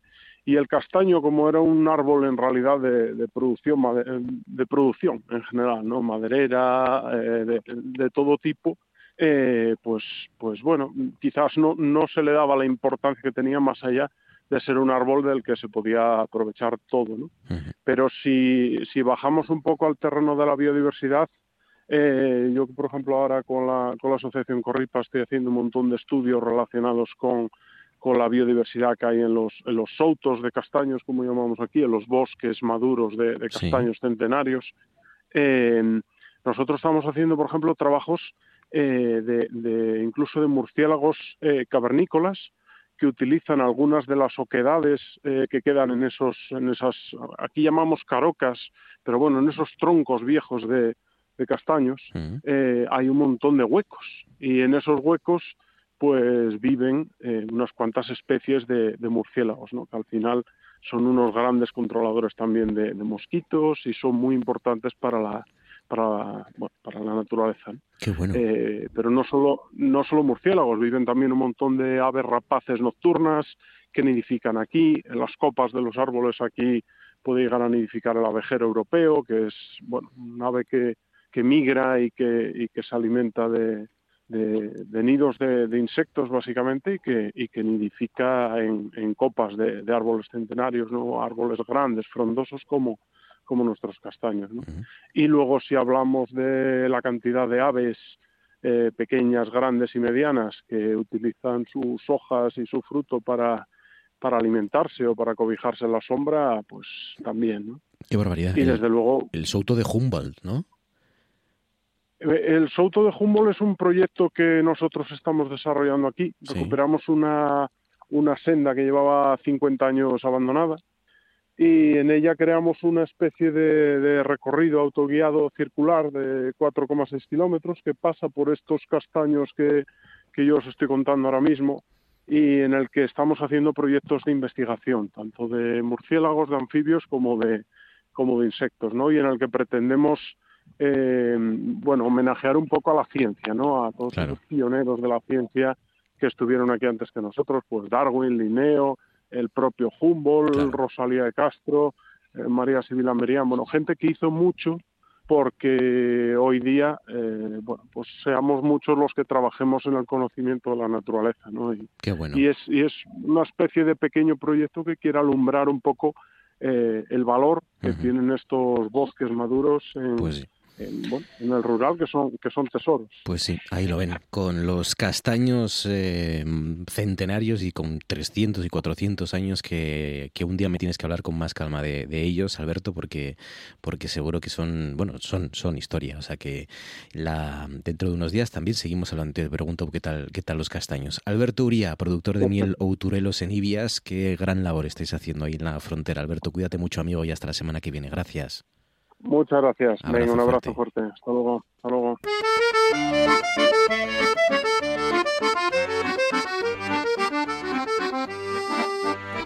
Manu Espeña, buenas noches. Buenas noches. ¿Cómo estás, Manu? ¿Qué tal? ¿Bien? Pues mira, muy bien. Ahora mismo estoy viendo viendo la luna. Oh, qué lujo. Todavía podemos ver la luna, imagínate. Qué lujo. Qué lujo asiático. Aquí en el, porche de la casa. Está grande, ¿no? ayer, estaba gigante, la luna estaba muy grande. Con una, con unas, unos, eh, unas vides aquí enfrente. Sí. Bueno, muy bien. Qué bueno. Pues nada, eh, mirando a la luna, ¿de qué se ríe la vaca? Ay, la vaca. bueno, pues la vaca eh, esta, esta vez se ríe de la sufrida afición del Sporting de Gijón. Hombre. Que ve como la banda de los mariachis de Orlegui va desmantelando lo bueno que tenía. Le hacen Manu García, Grajera, Mariño y ahora Pedro Díaz. Eh, mm, mm, van a acabar con todo. A golpe de billete van a hacer una plantilla nueva. Todo lo bueno que había lo han desmantelado. A ver ¿qué va a pasar con esto? La, la fricción, como siempre, a sufrir. Y, en este caso, los mariachis a llevarse la tajada. Hacia salud. O sea que no, no le gusta a la vaca el, este Haisem Hassan que han fichado ahora, que es, viene del Villarreal o algo así, yo creo. Hombre, estos, mira, eh, la vaca me ha dicho eh, al oído de que lo único que están trayendo son cáncamos. Es decir, gente eh, viejuna que no vale para nada, que ya están de vuelta.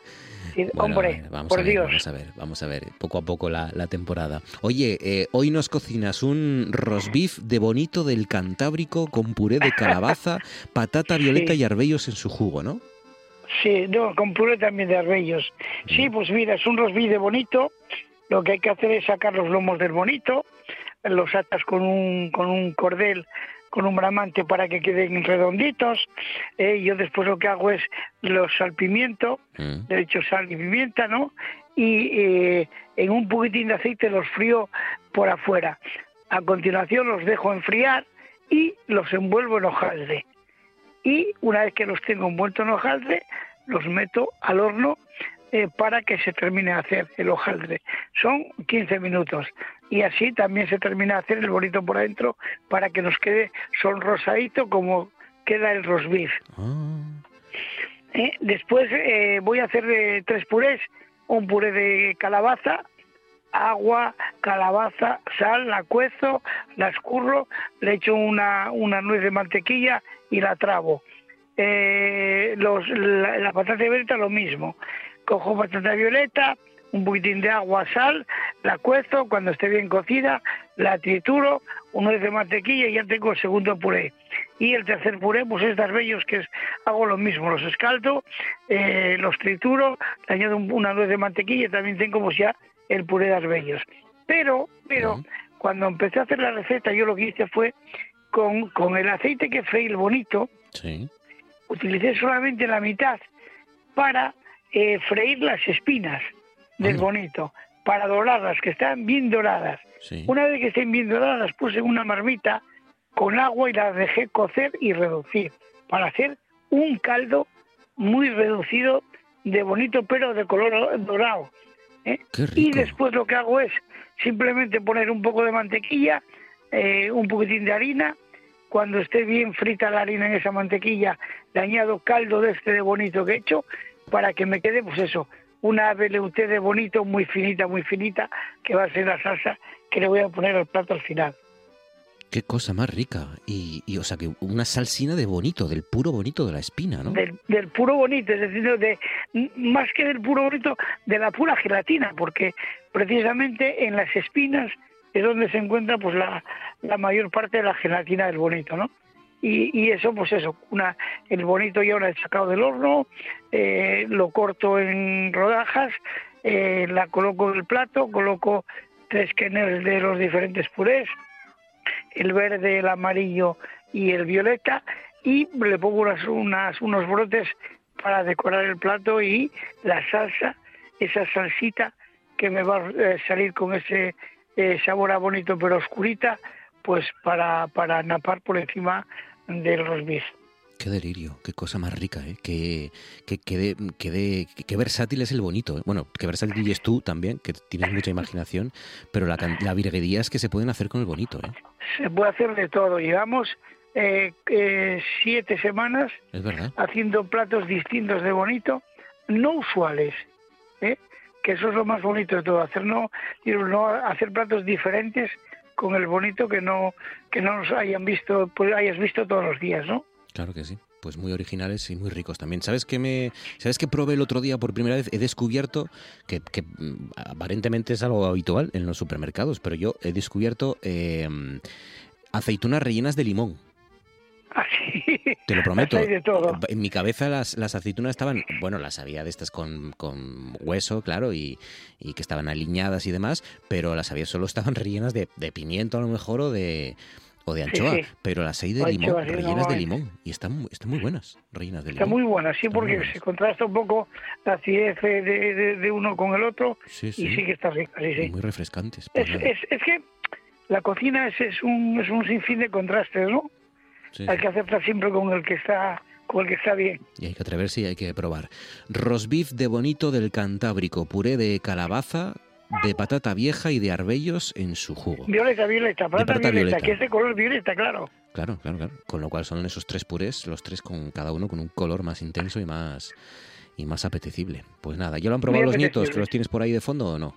Sí, sí, los tengo, los tengo aquí conmigo cenando. Pues nada, eh, que sigáis cenando con calma y con y con energía, que tienen que alimentarse, que menuda tienes ahí montada. Manu, cuídate mucho, amigo, un abrazo fuerte, Están aquí gracias. cenando, ce- tú fíjate, están cenando con la ventana abierta, los aspersores puestos para regar el prado porque está súper seco. Y aquí de momento pues tenemos agua y hay que aprovecharla. Ahí está, claro que sí. Pues aprovechalo y disfruta. Manu Espeño, un abrazo fuerte, amigo. Venga, Gracias, vosotros, gracias para viaje. todos. Buen viaje, gracias.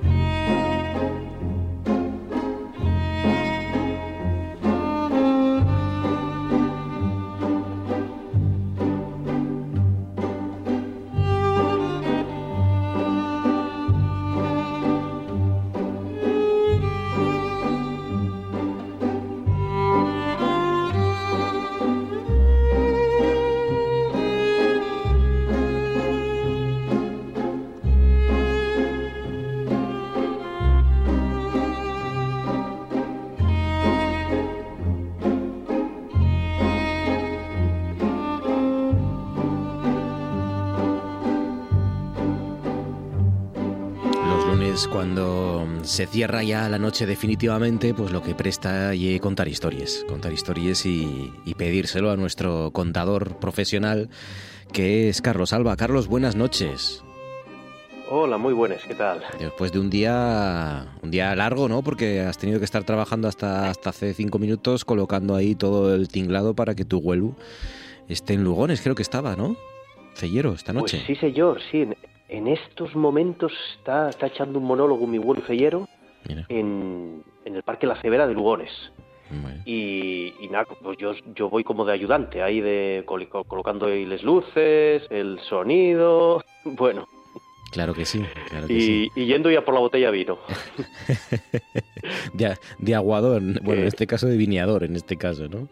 Exactamente, sí, sí, él, porque él, hombre, aunque, aunque en Asturias somos muy de sidra, él ya es- hay, hay muchos paisanos como él que son de vino, ¿no? Que- y sobre, sobre manera para contar historias y, y de vino, ¿no? Hombre, hay que hidratarse, sobre todo las personas mayores, ¿no? Ahora con el calor y tal, hay que hidratarse, ¿no? O sea, que, Exactamente, sí, sí, pues eso tómalo muy en serio. De hecho, díjome unos cuantos refranes para que te dijera Ah, mira. Venga. que, que además sí son muy antiguos. Mira, hay uno que dice que sin pelleyu no hay concellu. Ah, bueno, claro. ¿eh? O sea que para juntarse bien tiene que ser con... Cara a cara, claro que sí, ¿no? con el pelleyu. O sea, Sí, con el pelleyu, claro, hay referencia a los, a los, sí, lo que se llama pelleyu en Asturias, que se llama odre, me parece, ¿no? Esos, esos, eh, e- e- esos botes gigantes que, que se hacían de, de pellejo de cabra, me parece, ¿no? Sí, sí. O sea, que tiene que ser, alguna todavía tiene que ser en persona y con precisamente hidratación por medio, ¿no? Exactamente, sí. Luego hay otro que dice que a- al olor del pelleyu resucita el vieyu. Eso habrá, Sí. habrá muchos que estén de acuerdo. Había otro que decía mm, que si hay catarro, daya al charru. ¿Cómo? O sea, esa tradición de que, de que si... Eso, de que el alcohol es bueno para las cuerdas vocales. eh, Ah, vale, vale. Uf, esto ya... Incluso gente que antes de actuar toma un chupitín de whisky, pues eso, que o lo que nos hacían cuando nenos de darnos el, el vino y todo eso, ¿no? Cuando uno tenía catarro, ¿no? Sí, esto ya, si esto ya se va, se ha superado, ¿no? Hace tiempo, ¿no? Pero antes es verdad que se le daba, o para que incluso para que durmieran los sobajes, ¿no? Se les daba ahí un Sí, chupitín sí, sí, ¿no? también. de licor.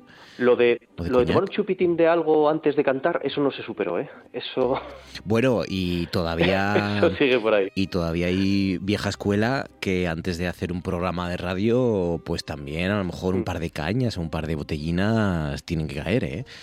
Eh, no me digas que también en el periodismo se Hombre, hombre, sí, sí. Yo he visto, yo he visto tomar, eh, pero dos y hasta tres y cuatro dedos de whisky a las siete de la mañana fácilmente para aguantar una comparecencia en la Junta General, por ejemplo. ah, bueno, si yo por esos casos, pues puede ser, sí.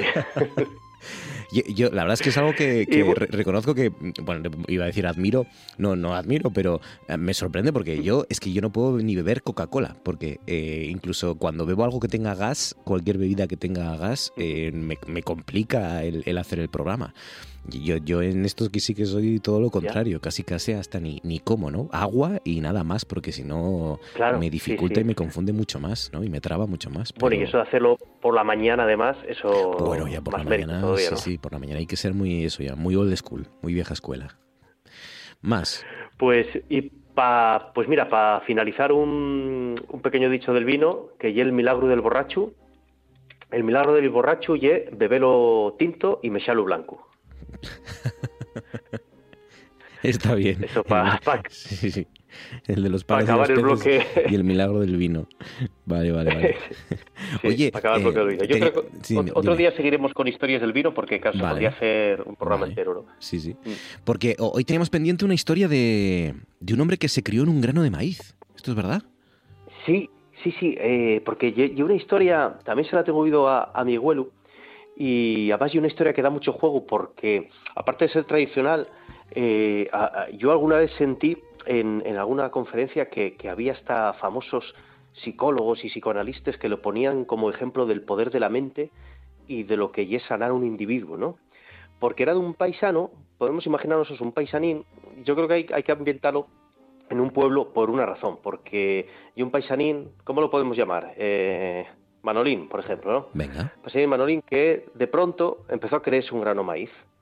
¿Y qué pasa? Que como tenía pites, pues empezó a dejar de salir de casa, ¿no? Que no, que soy un grano maíz, y todo el mundo, la mujer, los fíes, pero bueno, papá, que no, que tú eres un, ser humano, que no, que no, que no, que soy un grano maíz, que soy un grano maíz. Claro, llegó la cosa tanto que, bueno, lo llevaron a, tratamiento, incluso tuvo internado ahí con, con un psicólogo, y bueno, eh, oiga, ¿usted qué es? ¿Un grano maíz? Pues nada, seguía interno. ¿Usted qué, usted qué? Bueno, yo soy un poco persona y un poco grano maíz. Hasta bueno, que al final acabó un convencido. Y claro, cuando lo iban a dar alta y ya estaba saliendo del sanatorio, eh, resulta que dio la vuelta y pregunta ahí al psicólogo, oiga, yo, yo sé que soy un grano maíz. O sea, yo sé que soy, perdón, yo sé que soy un ser humano. Yo sé que no soy un grano de maíz. Pero les pites, ¿qué pasará les pites? ¿Sabes, pites que no soy un grano maíz? ¿Qué, es lo, que es lo verdaderamente importante de todo esto, ¿no? Eso ya es lo importante, ¿no? Sí. sí, Y bueno, a raíz de ahí puedes, se pueden sacar muchas conclusiones, ¿no? Sobre el significado del cuento, ¿no? Qué cuento, qué, historia. Está bien, está bien. Em, y mira, de cuentos con adivinanzas querías cerrar esta, esta noche, ¿no? Sí, sí, porque hay un tipo de, de cuento que yo muy curioso, porque no son exactamente adivinanzas, sino cuentos como eso, que son adivinanza, eh, pero después resulta que tienen una historia y en función de la historia sabes por qué, por a qué venía todo, ¿no? Y, así de, entrada, eh, mm, de entrada no le ves sentido, ¿no? Pero bueno, voy a empezar por el fácil. Mira, el fácil y ese que dice el alcalde y Sofía, el boticario y la su mujer tenían nueve naranjes y tocaron dos a tres estoy como un acertijo, ¿no? a ver, repite, repite, ¿puedes repetir? El alcalde y la Sofía, el boticario y la somuller tenían nueve naranjes y tocaron dos a tres. Aquí la solución ya que la fía del alcalde y la misma que la mujer del boticario. Claro, con lo cual eh, no sé, no se duplican las naranjas ahí, digamos. Vale, vale. Exactamente, son cuatro, son cuatro, no son cuatro personas, en el fondo son tres, entonces tres por tres, nueve. La, la, alcalde y la Sofía, el boticario y la su mujer tenían nueve naranjas y todos tocaron a tres, ¿no? Me gusta. Pero bueno, vamos a empezar con los, con los difíciles, ¿no? Uno que dice, por ahí vienen nuestros padres, maridos de nuestras madres, padres de nuestros hijos y también nuestros maridos. Esto yo creo que aquí hay que ponerse con un folio y papel y, hacer un esquema. y, sí, sí. ¿Repite? ¿Repite? Repito, por ahí vienen nuestros padres, maridos de nuestras madres, padres de nuestros fíos y también nuestros maridos. Porque son. Entonces, voy a decir la gemelos. solución porque yo creo que a alguien le, le está quemando ya el cerebro, ¿no? Sí, un nudo en el cerebro. Sí. Pues bueno, eran, eran dos paisanos que quedaron viudos, ¿no? Y viudo y cada uno tenía una fía, ¿no? Entonces se cruzaron, cada uno casó con la hija del otro, ¿no? Y después tuvieron fíos. Entonces un día eh, venían ellos dos de trabajar y claro, les dos mujeres dijeron por ahí vienen nuestros padres, hasta ahí bien, maridos de nuestras madres, evidente, padres de nuestros fíos, porque al estar cruzados y casarse una con el otro, eh, pues eran también padres de nuestros fíos y también nuestros maridos. Ah, vale, vale, vale, vale, vale. Dos amigos que El- se casan repito, con, dos- con las hijas del, del contrario, ¿no? Del... Exactamente, dos hombres que quedan viudos y se casan con la fía del, de cada uno del otro. Y entonces a partir de ahí, y, y tienen fíos, entonces a partir de ahí por ahí vienen, dicen ellas, por ahí vienen nuestros padres, maridos de nuestras madres, padres de nuestros hijos y también nuestros maridos. Vale. Y al final todo sin hacer incesto ni nada, ¿eh? Sí, sí. Todo perfectamente normal. Sí, sí. Eh, venga, más. ¿Alguno más que tengas por ahí? Y, y mira, tengo uno que este es el más, in- el más impresionante, ¿no? Mm. El, dice, antaño eh, fui fía, hoy soy madre. Y el fío que amamanto fue marido de mi madre. Acierta la buen rey y si no, dame a mi padre. Este es el, la adivinanza que es más cuento, ¿eh? porque en el, fo- el fondo esto, esto sería como el final de un cuento, pero se suele contar esto al principio, el desarrollo y después el final. ¿no? Repito, antaño fui hija, hoy soy madre, el hijo que amamanto fue marido de mi madre, acierta la buen rey y si no, dame a mi padre. Entonces la historia ye que era una, una fía una que tenía su padre emparedado por el rey, ¿no? Esos castigos que había antes que, que a un eso, a, a alguien que el rey quería castigar lo emparedaba, o sea, lo, lo ponía como si fuera eh, lana de roca o como si fuera un material aislante, ¿no? Sí, sí, sí. Forest Band este, ¿no? De- Como si fuera un material aislante lo que se pone entre, entre tal, pues de paisano, ¿no? O sea, emparedaron al paisano entre dos paredes. Pero ¿qué pasa? Que hubo un furaco por ahí, se, se les, se, les, se les quedó un furaquín.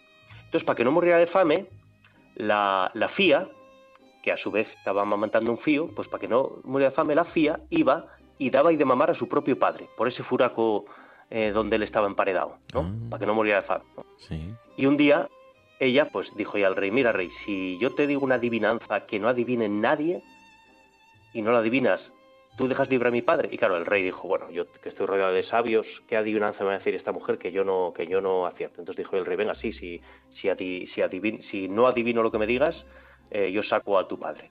Y dijo, y esto, ¿no? Antaño fui fía y hoy soy madre, en el sentido de que madre porque está, bueno, hoy soy madre porque tiene un crío de, Claro. de tétano, Sí. Y el fío que amamanto fue marido de mi madre. Ahí está, o sea, como está amamantando a su, padre, sí, lo sí, considera fío, ¿no? El fío que amamanto fue marido de mi madre. Acierta la buen rey y si no, dame a mi padre, ¿no? Ah, qué- qué- ya, ahora sea, me apetece escuchar el cuento por medio. Qué, qué curioso. Bueno, el cuento es ese, el cuento ese de que, que- Resumido, que ¿no? estaba, que el padre Vale. estaba emparedado, ¿no? Digamos. Vale, vale. Pues Era nada, eso, nada más. Las historias con Y- los cuentos con adivinanza. ¿Y qué? Para acabar. Y, y mira, para acabar puedo decir uno de uno Venga. que más que un cuento con adivinanza, lleva una parodia de un cuento con adivinanza, ¿no? Y es un hombre que llega a un, a un pueblo. Esto le doy una pista a la gente, cada uno puede colocarlo en el pueblo que considere especialmente fato, ¿no? Mm. O sea, cada uno en el pueblo vecino, eso, los de Oviedo aconsejo que lo cuente entre los de Gijón o los- y, y viceversa, Gijón de los de Oviedo, Sí, sí. Candás Luaco, loco Candás, eso, uno llega a, a un pueblo y ve que está la gente discutiendo, pero vamos, discutiendo a voces tremendo, porque hay un problema. Y, y que iba a casarse pues una pareja y la iglesia de ese pueblo era de estas antiguas muy, muy, muy pequeñas, muy pequeñas, que, que apenas debía medir un, un- un metro cincuenta la puerta, ¿no? Y la novia era muy alta, muy alta, ¿no? Entonces la novia no- nunca había por la iglesia. Entonces estaban discutiendo porque unos decían que lo que había que hacer era eh, cortar eh, les piernas a la, a la moza y otra de- otros decían que había que cortar la cabeza para que entrara, ¿no? Entonces, claro, llegó el forastero y dijo, les dio la solución y bueno, lo consideraron un sabio. Claro, le dijo que se agache y que entre, ¿no? Vamos, que no hay que cortar a nadie, ¿no? Para, para al final. estos- Exactamente. los cuentos Creo que había otro también que decía que había que Sí. había otros que decían que había que levantar con una grúa la, la, la, iglesia y, o, romper la, puerta también. Bueno, había un montón de gente, pero nadie decía que se agache la novia. Pues nada, los cuentos evolucionan al final y, quedan en, en, estas adivinanzas a veces tan peregrinas que hoy nos ha contado y es muy bonito nuestro narrador Carlos Alba. Carlos, cuídate mucho, amigo, un abrazo fuerte y que disfrutes de la semana. Gracias y hasta la semana que viene. Un abrazo. No vamos a afrontar solamente gravísimas cuestiones, sino también cuestiones menores, de esas que provocan verdadero dolor y verdadera molestia a una gran cantidad de ciudadanos. Eva, buenos días, ¿dónde estás? Hola, buenos días, me encuentro justo debajo de ti.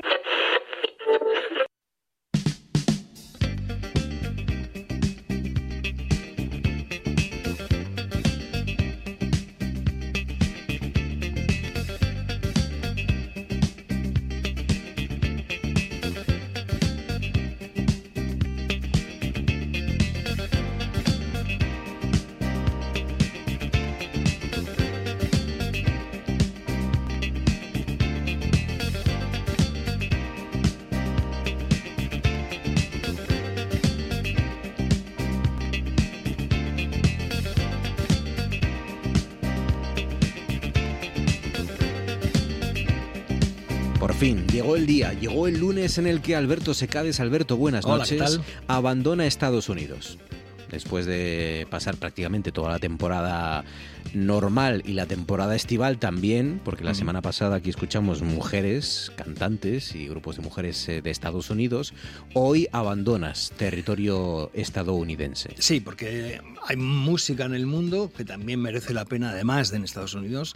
Y bueno, pues eh, aquí en verano, eh, que nos tomamos las libertades, siempre nos tomamos libertades, pero en verano más todavía, pues eso, escuchar un poco de música de este año con procedencia diferente a los United States. Canciones muy chulas. Teniendo en cuenta que además yo ya eh, estoy iniciando mi octava temporada. Ya Ocho temporadas. Cumplí, ya, cumplí siete años. Madre mía. El pasado 4 de julio cumplí cuatro años, siete años aquí. Pues bueno, pues, pues esto.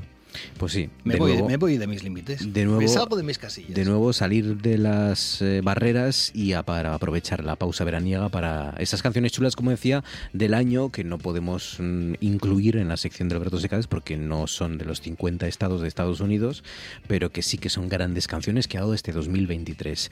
Y empezamos con una canción en la que nos vamos hasta, hasta UK, hasta el Reino Unido. Exacto. Vamos allá.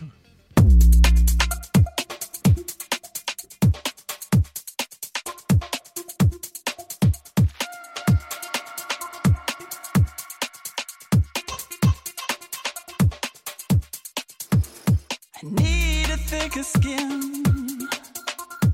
pain keeps getting in. Tell me what to do. Cause I've always listened to you. And I'm here at your door.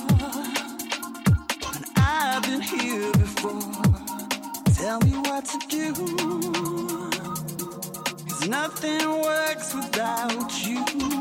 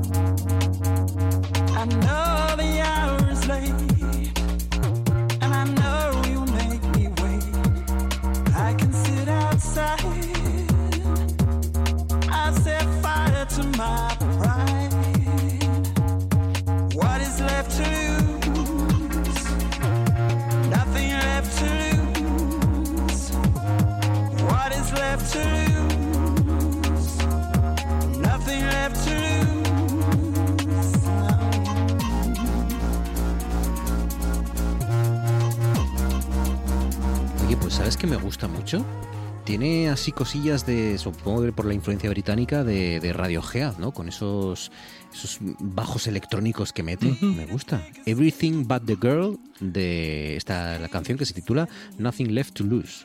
Bueno, pues esta pareja, que son formada por Ben Watt y Tracy Thorne, llevan juntos desde 1984. Yo me iba comprando todos sus LPs porque es verdadera devoción la que siento por ellos y este es ya el decimoprimer LP en la carrera.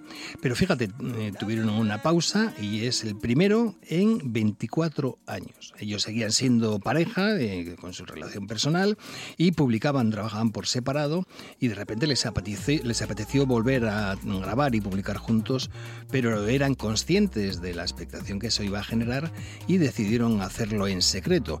Su principal objetivo era eh, ser capaces de seguir sonando modernos, lo que sin duda han conseguido.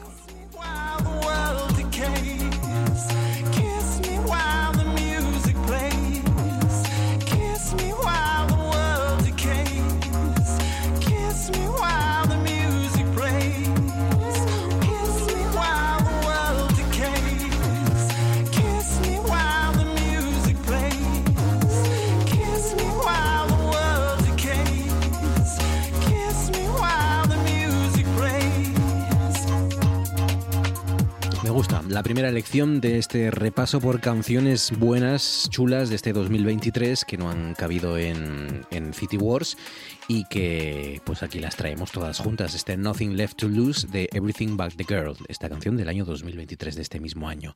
Nos vamos a España, desde el Reino Unido, desde UK, nos volvemos hasta España, en concreto a, Granada.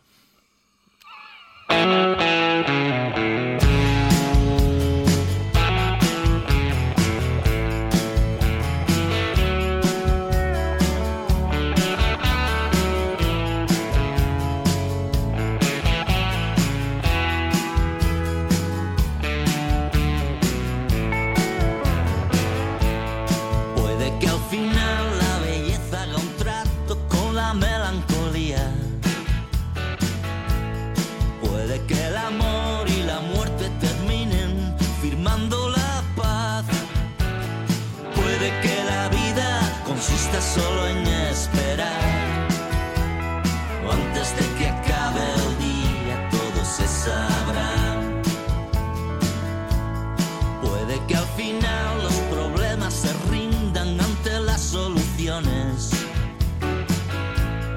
Que las ecuaciones demuestren que todo se debía al azar.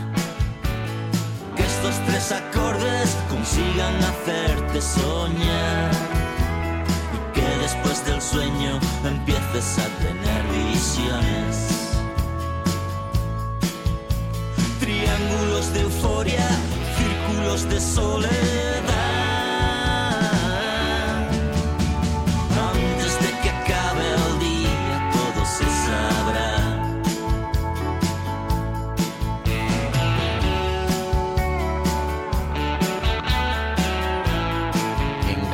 Está José Ignacio Lapido con este antes de que acabe el día. Un tío que era el líder de 091 y empezó su carrera en solitario en 1999. Este es su noveno disco tras cinco años de espera y una portada que yo sé que le va a gustar a Pelayo Mejido porque en la portada está un esgrimista es verdad. en posición de... Un esgrimista del siglo XIX, por lo Sí, sí, de los modernos, con la mano izquierda arriba y, bueno, pues con un vestido clásico, y con su bigote. careta ni nada. Claro que sí. Ahí está. Esgrimista francés. En, posición en guardia. decir que era francés. Sí, en posición de en, en garde, en garde, eh, con la esgrima y con José Ignacio Lapido, este, este hombre que empezó su carrera en 1999 al frente de ese 091. No, en el 99 empezó en solitario, en Ah, el y luego 091 eran más tarde, bastante anteriores. Antes de que acabe el día, 2000, bueno, todas las canciones que vamos a escuchar esta noche son de 2023, así que este disco es A Primera Sangre. Consista solo en esperar.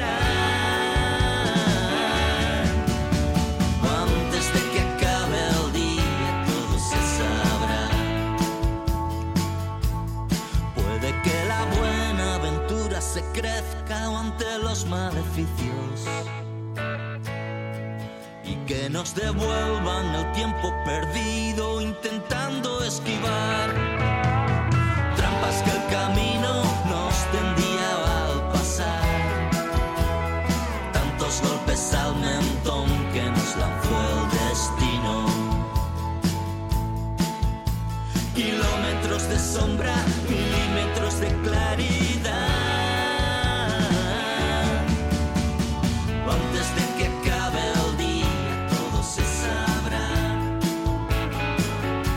Pues dejamos Granada, dejamos Granada, dejamos España y nos vamos otra vez, vamos a estar un rato de hecho en el Reino Unido, volvemos al Reino Unido. Y empezamos con Matt Maltés y este Coward de, iba a decir de 2023, que sí, pesado, que ya lo sabemos, Marquinos, que todas las canciones son de este año 2023.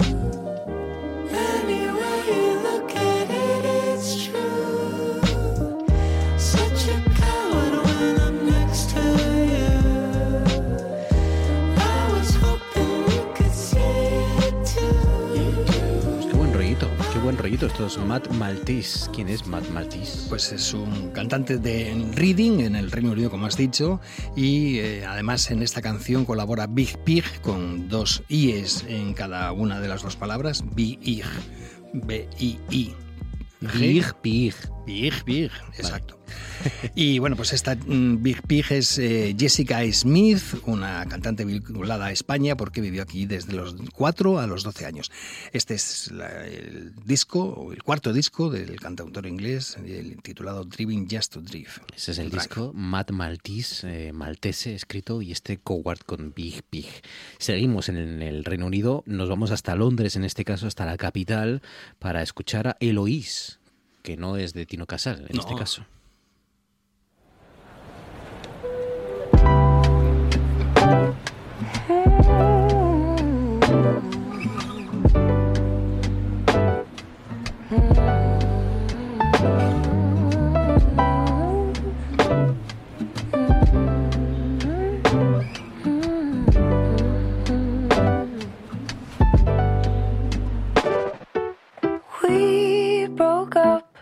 When we woke up, cause it had to end.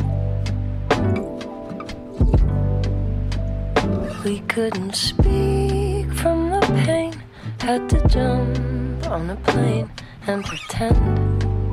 Hmm.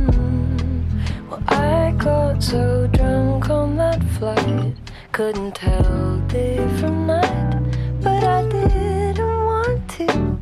I'm not you.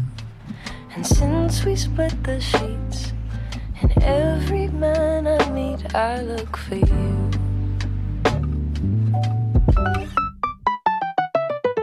You used to stroke my cheek when I spoke French to you. But then you'd pick a fight, bring up some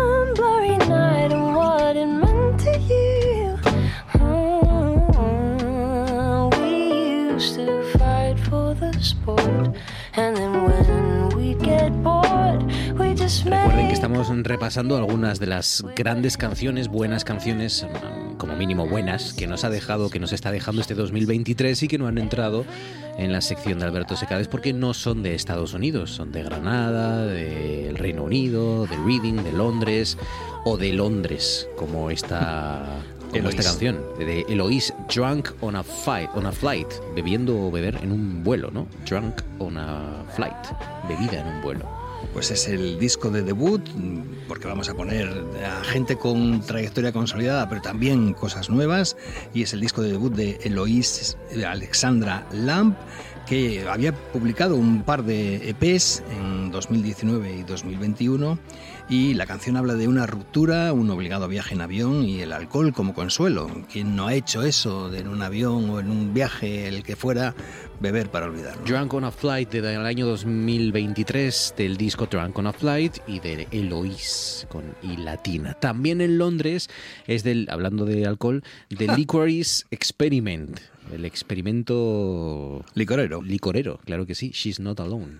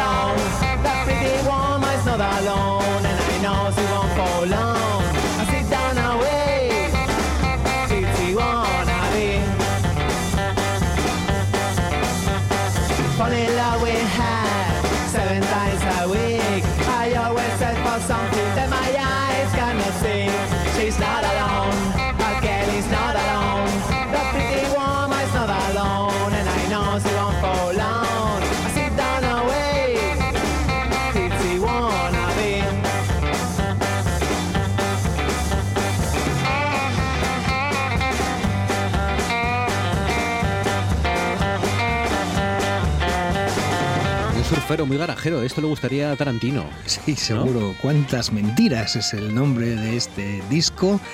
Disco de debut de este quinteto, que efectivamente hace garaje y tiene un sonido muy años 60, muy molón. Y Tarantino seguro que si los escucha, pues les da vuelo. How Many Lies se titula How Many Lies el disco, She's Not Alone la canción y The Licorice Experiment el grupo de música.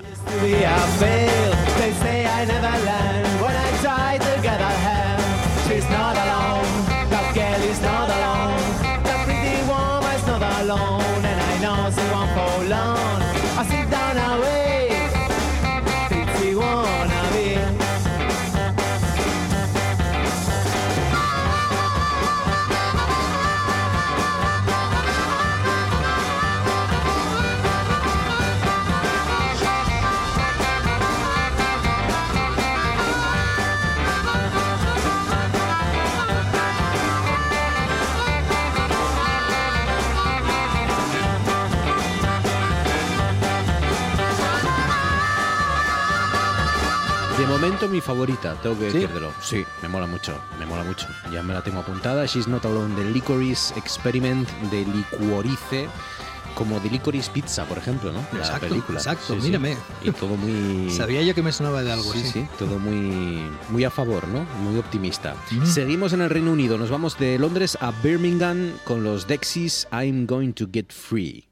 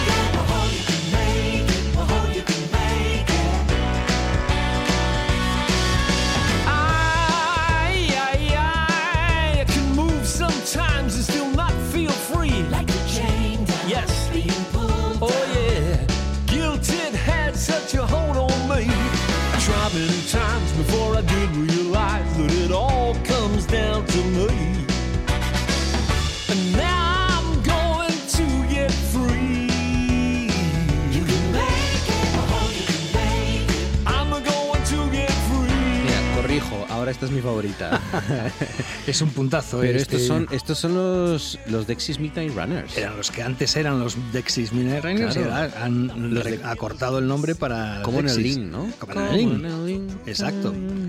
Y al frente sigue Kevin Rowland y está a punto de cumplir 70 años, lo hará el próximo 17 de agosto y es un tío con facilidad para las melodías y que estoy convencido de que cuando sale de casa odia pasar desapercibido. El videoclip que tienes que buscar porque mola muchísimo eh, está grabado en un barrio musulmán y todos los musulmanes vuelven las cabezas y sonríes, sonríen, incluido el coronel Sanders, que es el pollo del KFC, eh, mientras él pasa, eh, pues eso.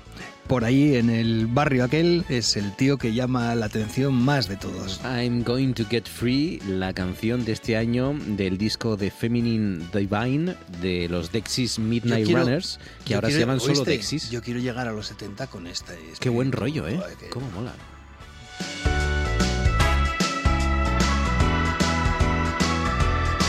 Oh, well, he tried to take my pride, but I had some deep down inside. Looking back now, I would say he was afraid of me.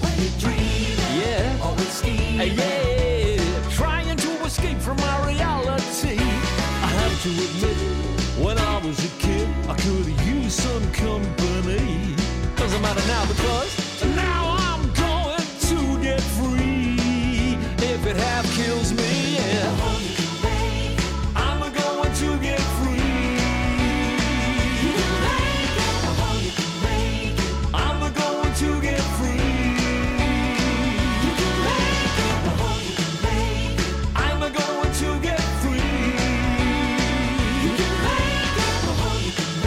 Pues ya lo ven, hay vida más allá de Common Link para los Dexys Midnight Runners, en este caso los Dexys, y este I'm Going to Get Free, esta canción de este año, con 70 Se nota, se que nota que tiene menos voz, ¿eh? Pero Sí, hace pero- lo que hacen todos los de que saben, los buenos, lo que hizo seguro Bruce Springsteen funcionó. en el concierto que tú Claro, fuiste a ver, claro. que es poner más coristas. Más músic, O sea, buenos cada músicos. vez cada vez que pasan años más coristas sí, encima. sí. Y, ojalá.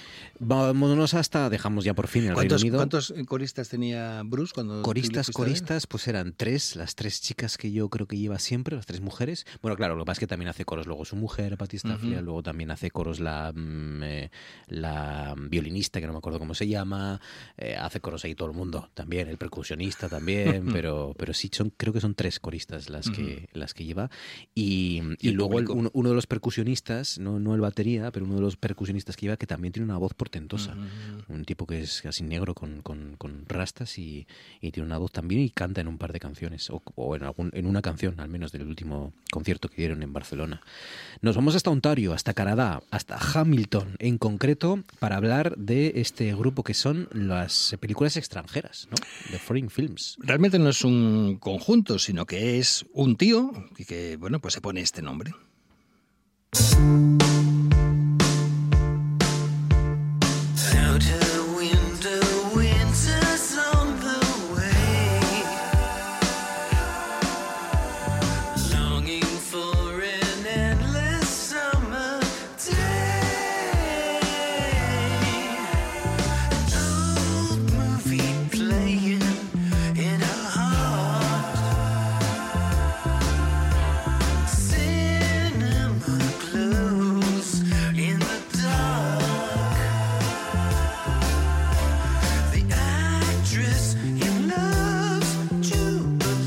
Recuerden que estamos eh, mm, repasando algunas de las canciones que nos ha dado este año, que nos ha dejado fuera de Estados Unidos, canciones de España, del Reino Unido, canciones de, como en este caso, de Canadá, de Ontario, en concreto de Hamilton y este de Foreign Films, con esta canción Midnight Movies, Films y Movies. Sí, y el ya digo que el The Foreign Fields, el nombre del grupo, es un seudónimo porque es realmente Bill Mayoros. Pero ¿qué te parece a ti que tiene más tirón? ¿Llamarte Bill Mayoros y ponerlo en la portada de un disco o poner The Foreign Fields? Mucho mejor de Foreign Films porque Mayoros debe ser uno de los apellidos más feos que he escuchado en mi vida. Mayoros. Pues es lo que le toca. Y Majoros. entonces lo que hace es Majoros, Suena efectivamente. peor todavía Majoros. españolizado. Majoros. Pues nada, power pop psicodélico y a mí me gusta un montón el, ya digo, quinto disco de este conjunto de este tío.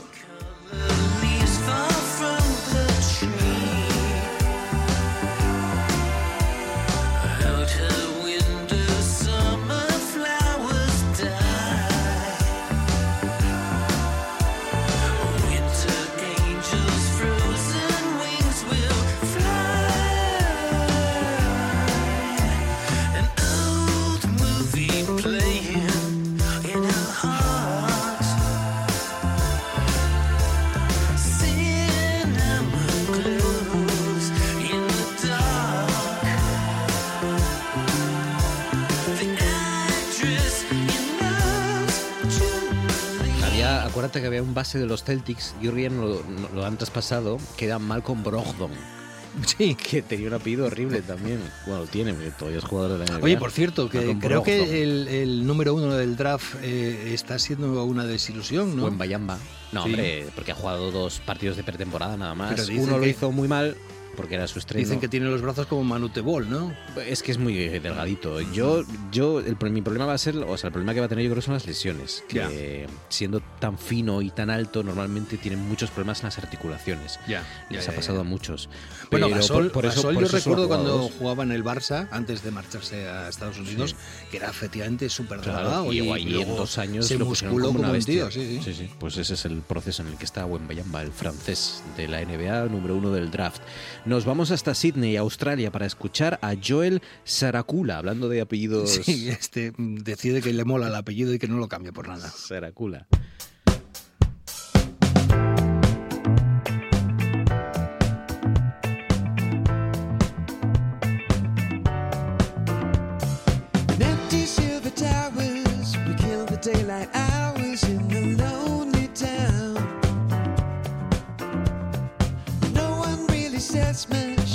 Much, just the constant chatter of machine code sound. We go about our business with the whole world there to witness such a social age. Under shiny silver surface, they're threatening to hurt us if we disengage.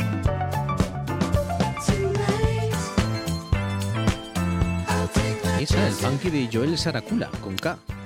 Pues este es el séptimo disco del australiano que ahora vive en Londres y en este disco practica un George rock de influencia clásica. El disco anterior del 2020, Companionship, era un disco de clara inspiración soul, así que está claro que a él le gusta mirar para atrás y la eh, década de los 70 es su inspiración. Lonely Town de Joel Saracula o Saracula con K. decisions, it's the future. Wow.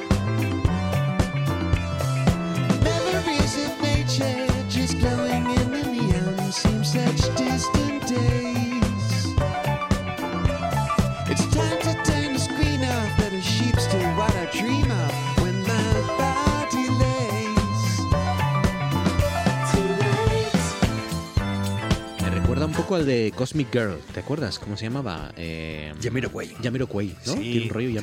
Tenía un puntazo Sí. por ahí, sí. Sí, sí. Lonely Town. Y cerramos este recorrido por canciones lejos de Estados Unidos de este año 2023 en Australia también, en Melbourne, en este caso con los Tasty Brothers. Un grupo que ya sonó aquí y que seguirá sonando seguro.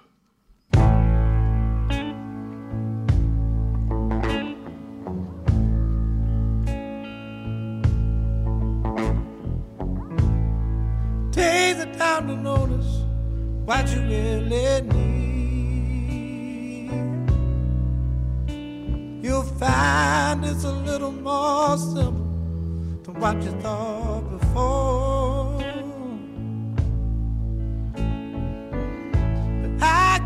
Nos gustan mucho los Teskey Brothers. Hombre, es que la voz del que lidera el cuarteto, Josh Teskey, pues es una de las voces más destacadas de lo que llevamos de década, de la década de los 20 a pesar de que sus dos primeros discos están en la década de los 10, el Half Mile Harvest del 2017 y el Round Home Slow del 2019. El caso es que, bueno, nos chiflan... Eh, son blancos, a pesar de que suenan como si fueran negros, y es que ellos están recuperando el soul clásico. Take My Heart se titula esta canción de Teskey T-S-K-E-I Brothers. The Winning Way se titula el disco. After all, the only thing missing from me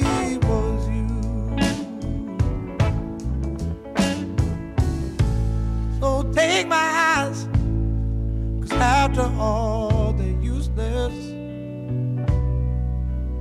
Pues aquí lo vamos a dejar, si te parece, Sí, con sí. estas siete canciones que hemos repasado hoy, desde, pues eso, canción incluso española, canción de Reino Unido, canción canadiense y australiana con estos Teskey Brothers, cerrando por todo lo alto. Canciones, buenas canciones de este 2023, más allá de la música que hemos repasado, que escuchamos habitualmente en la radio y en, y en, y en las plataformas. Alberto Secades, cuídate, gracias. Deseando a todos los que estén escuchando la, la música que vayan en Claro que coche, sí. que conduzcan con cuidado. Yo ahora me cojo el coche y me voy para Navia. Qué morro, qué morro. ¿Te parecerá bonito? Me parece Qué bonito, suerte. sí, me parece guapísimo. Qué guapo, qué morro. Un abrazo, gracias. from me was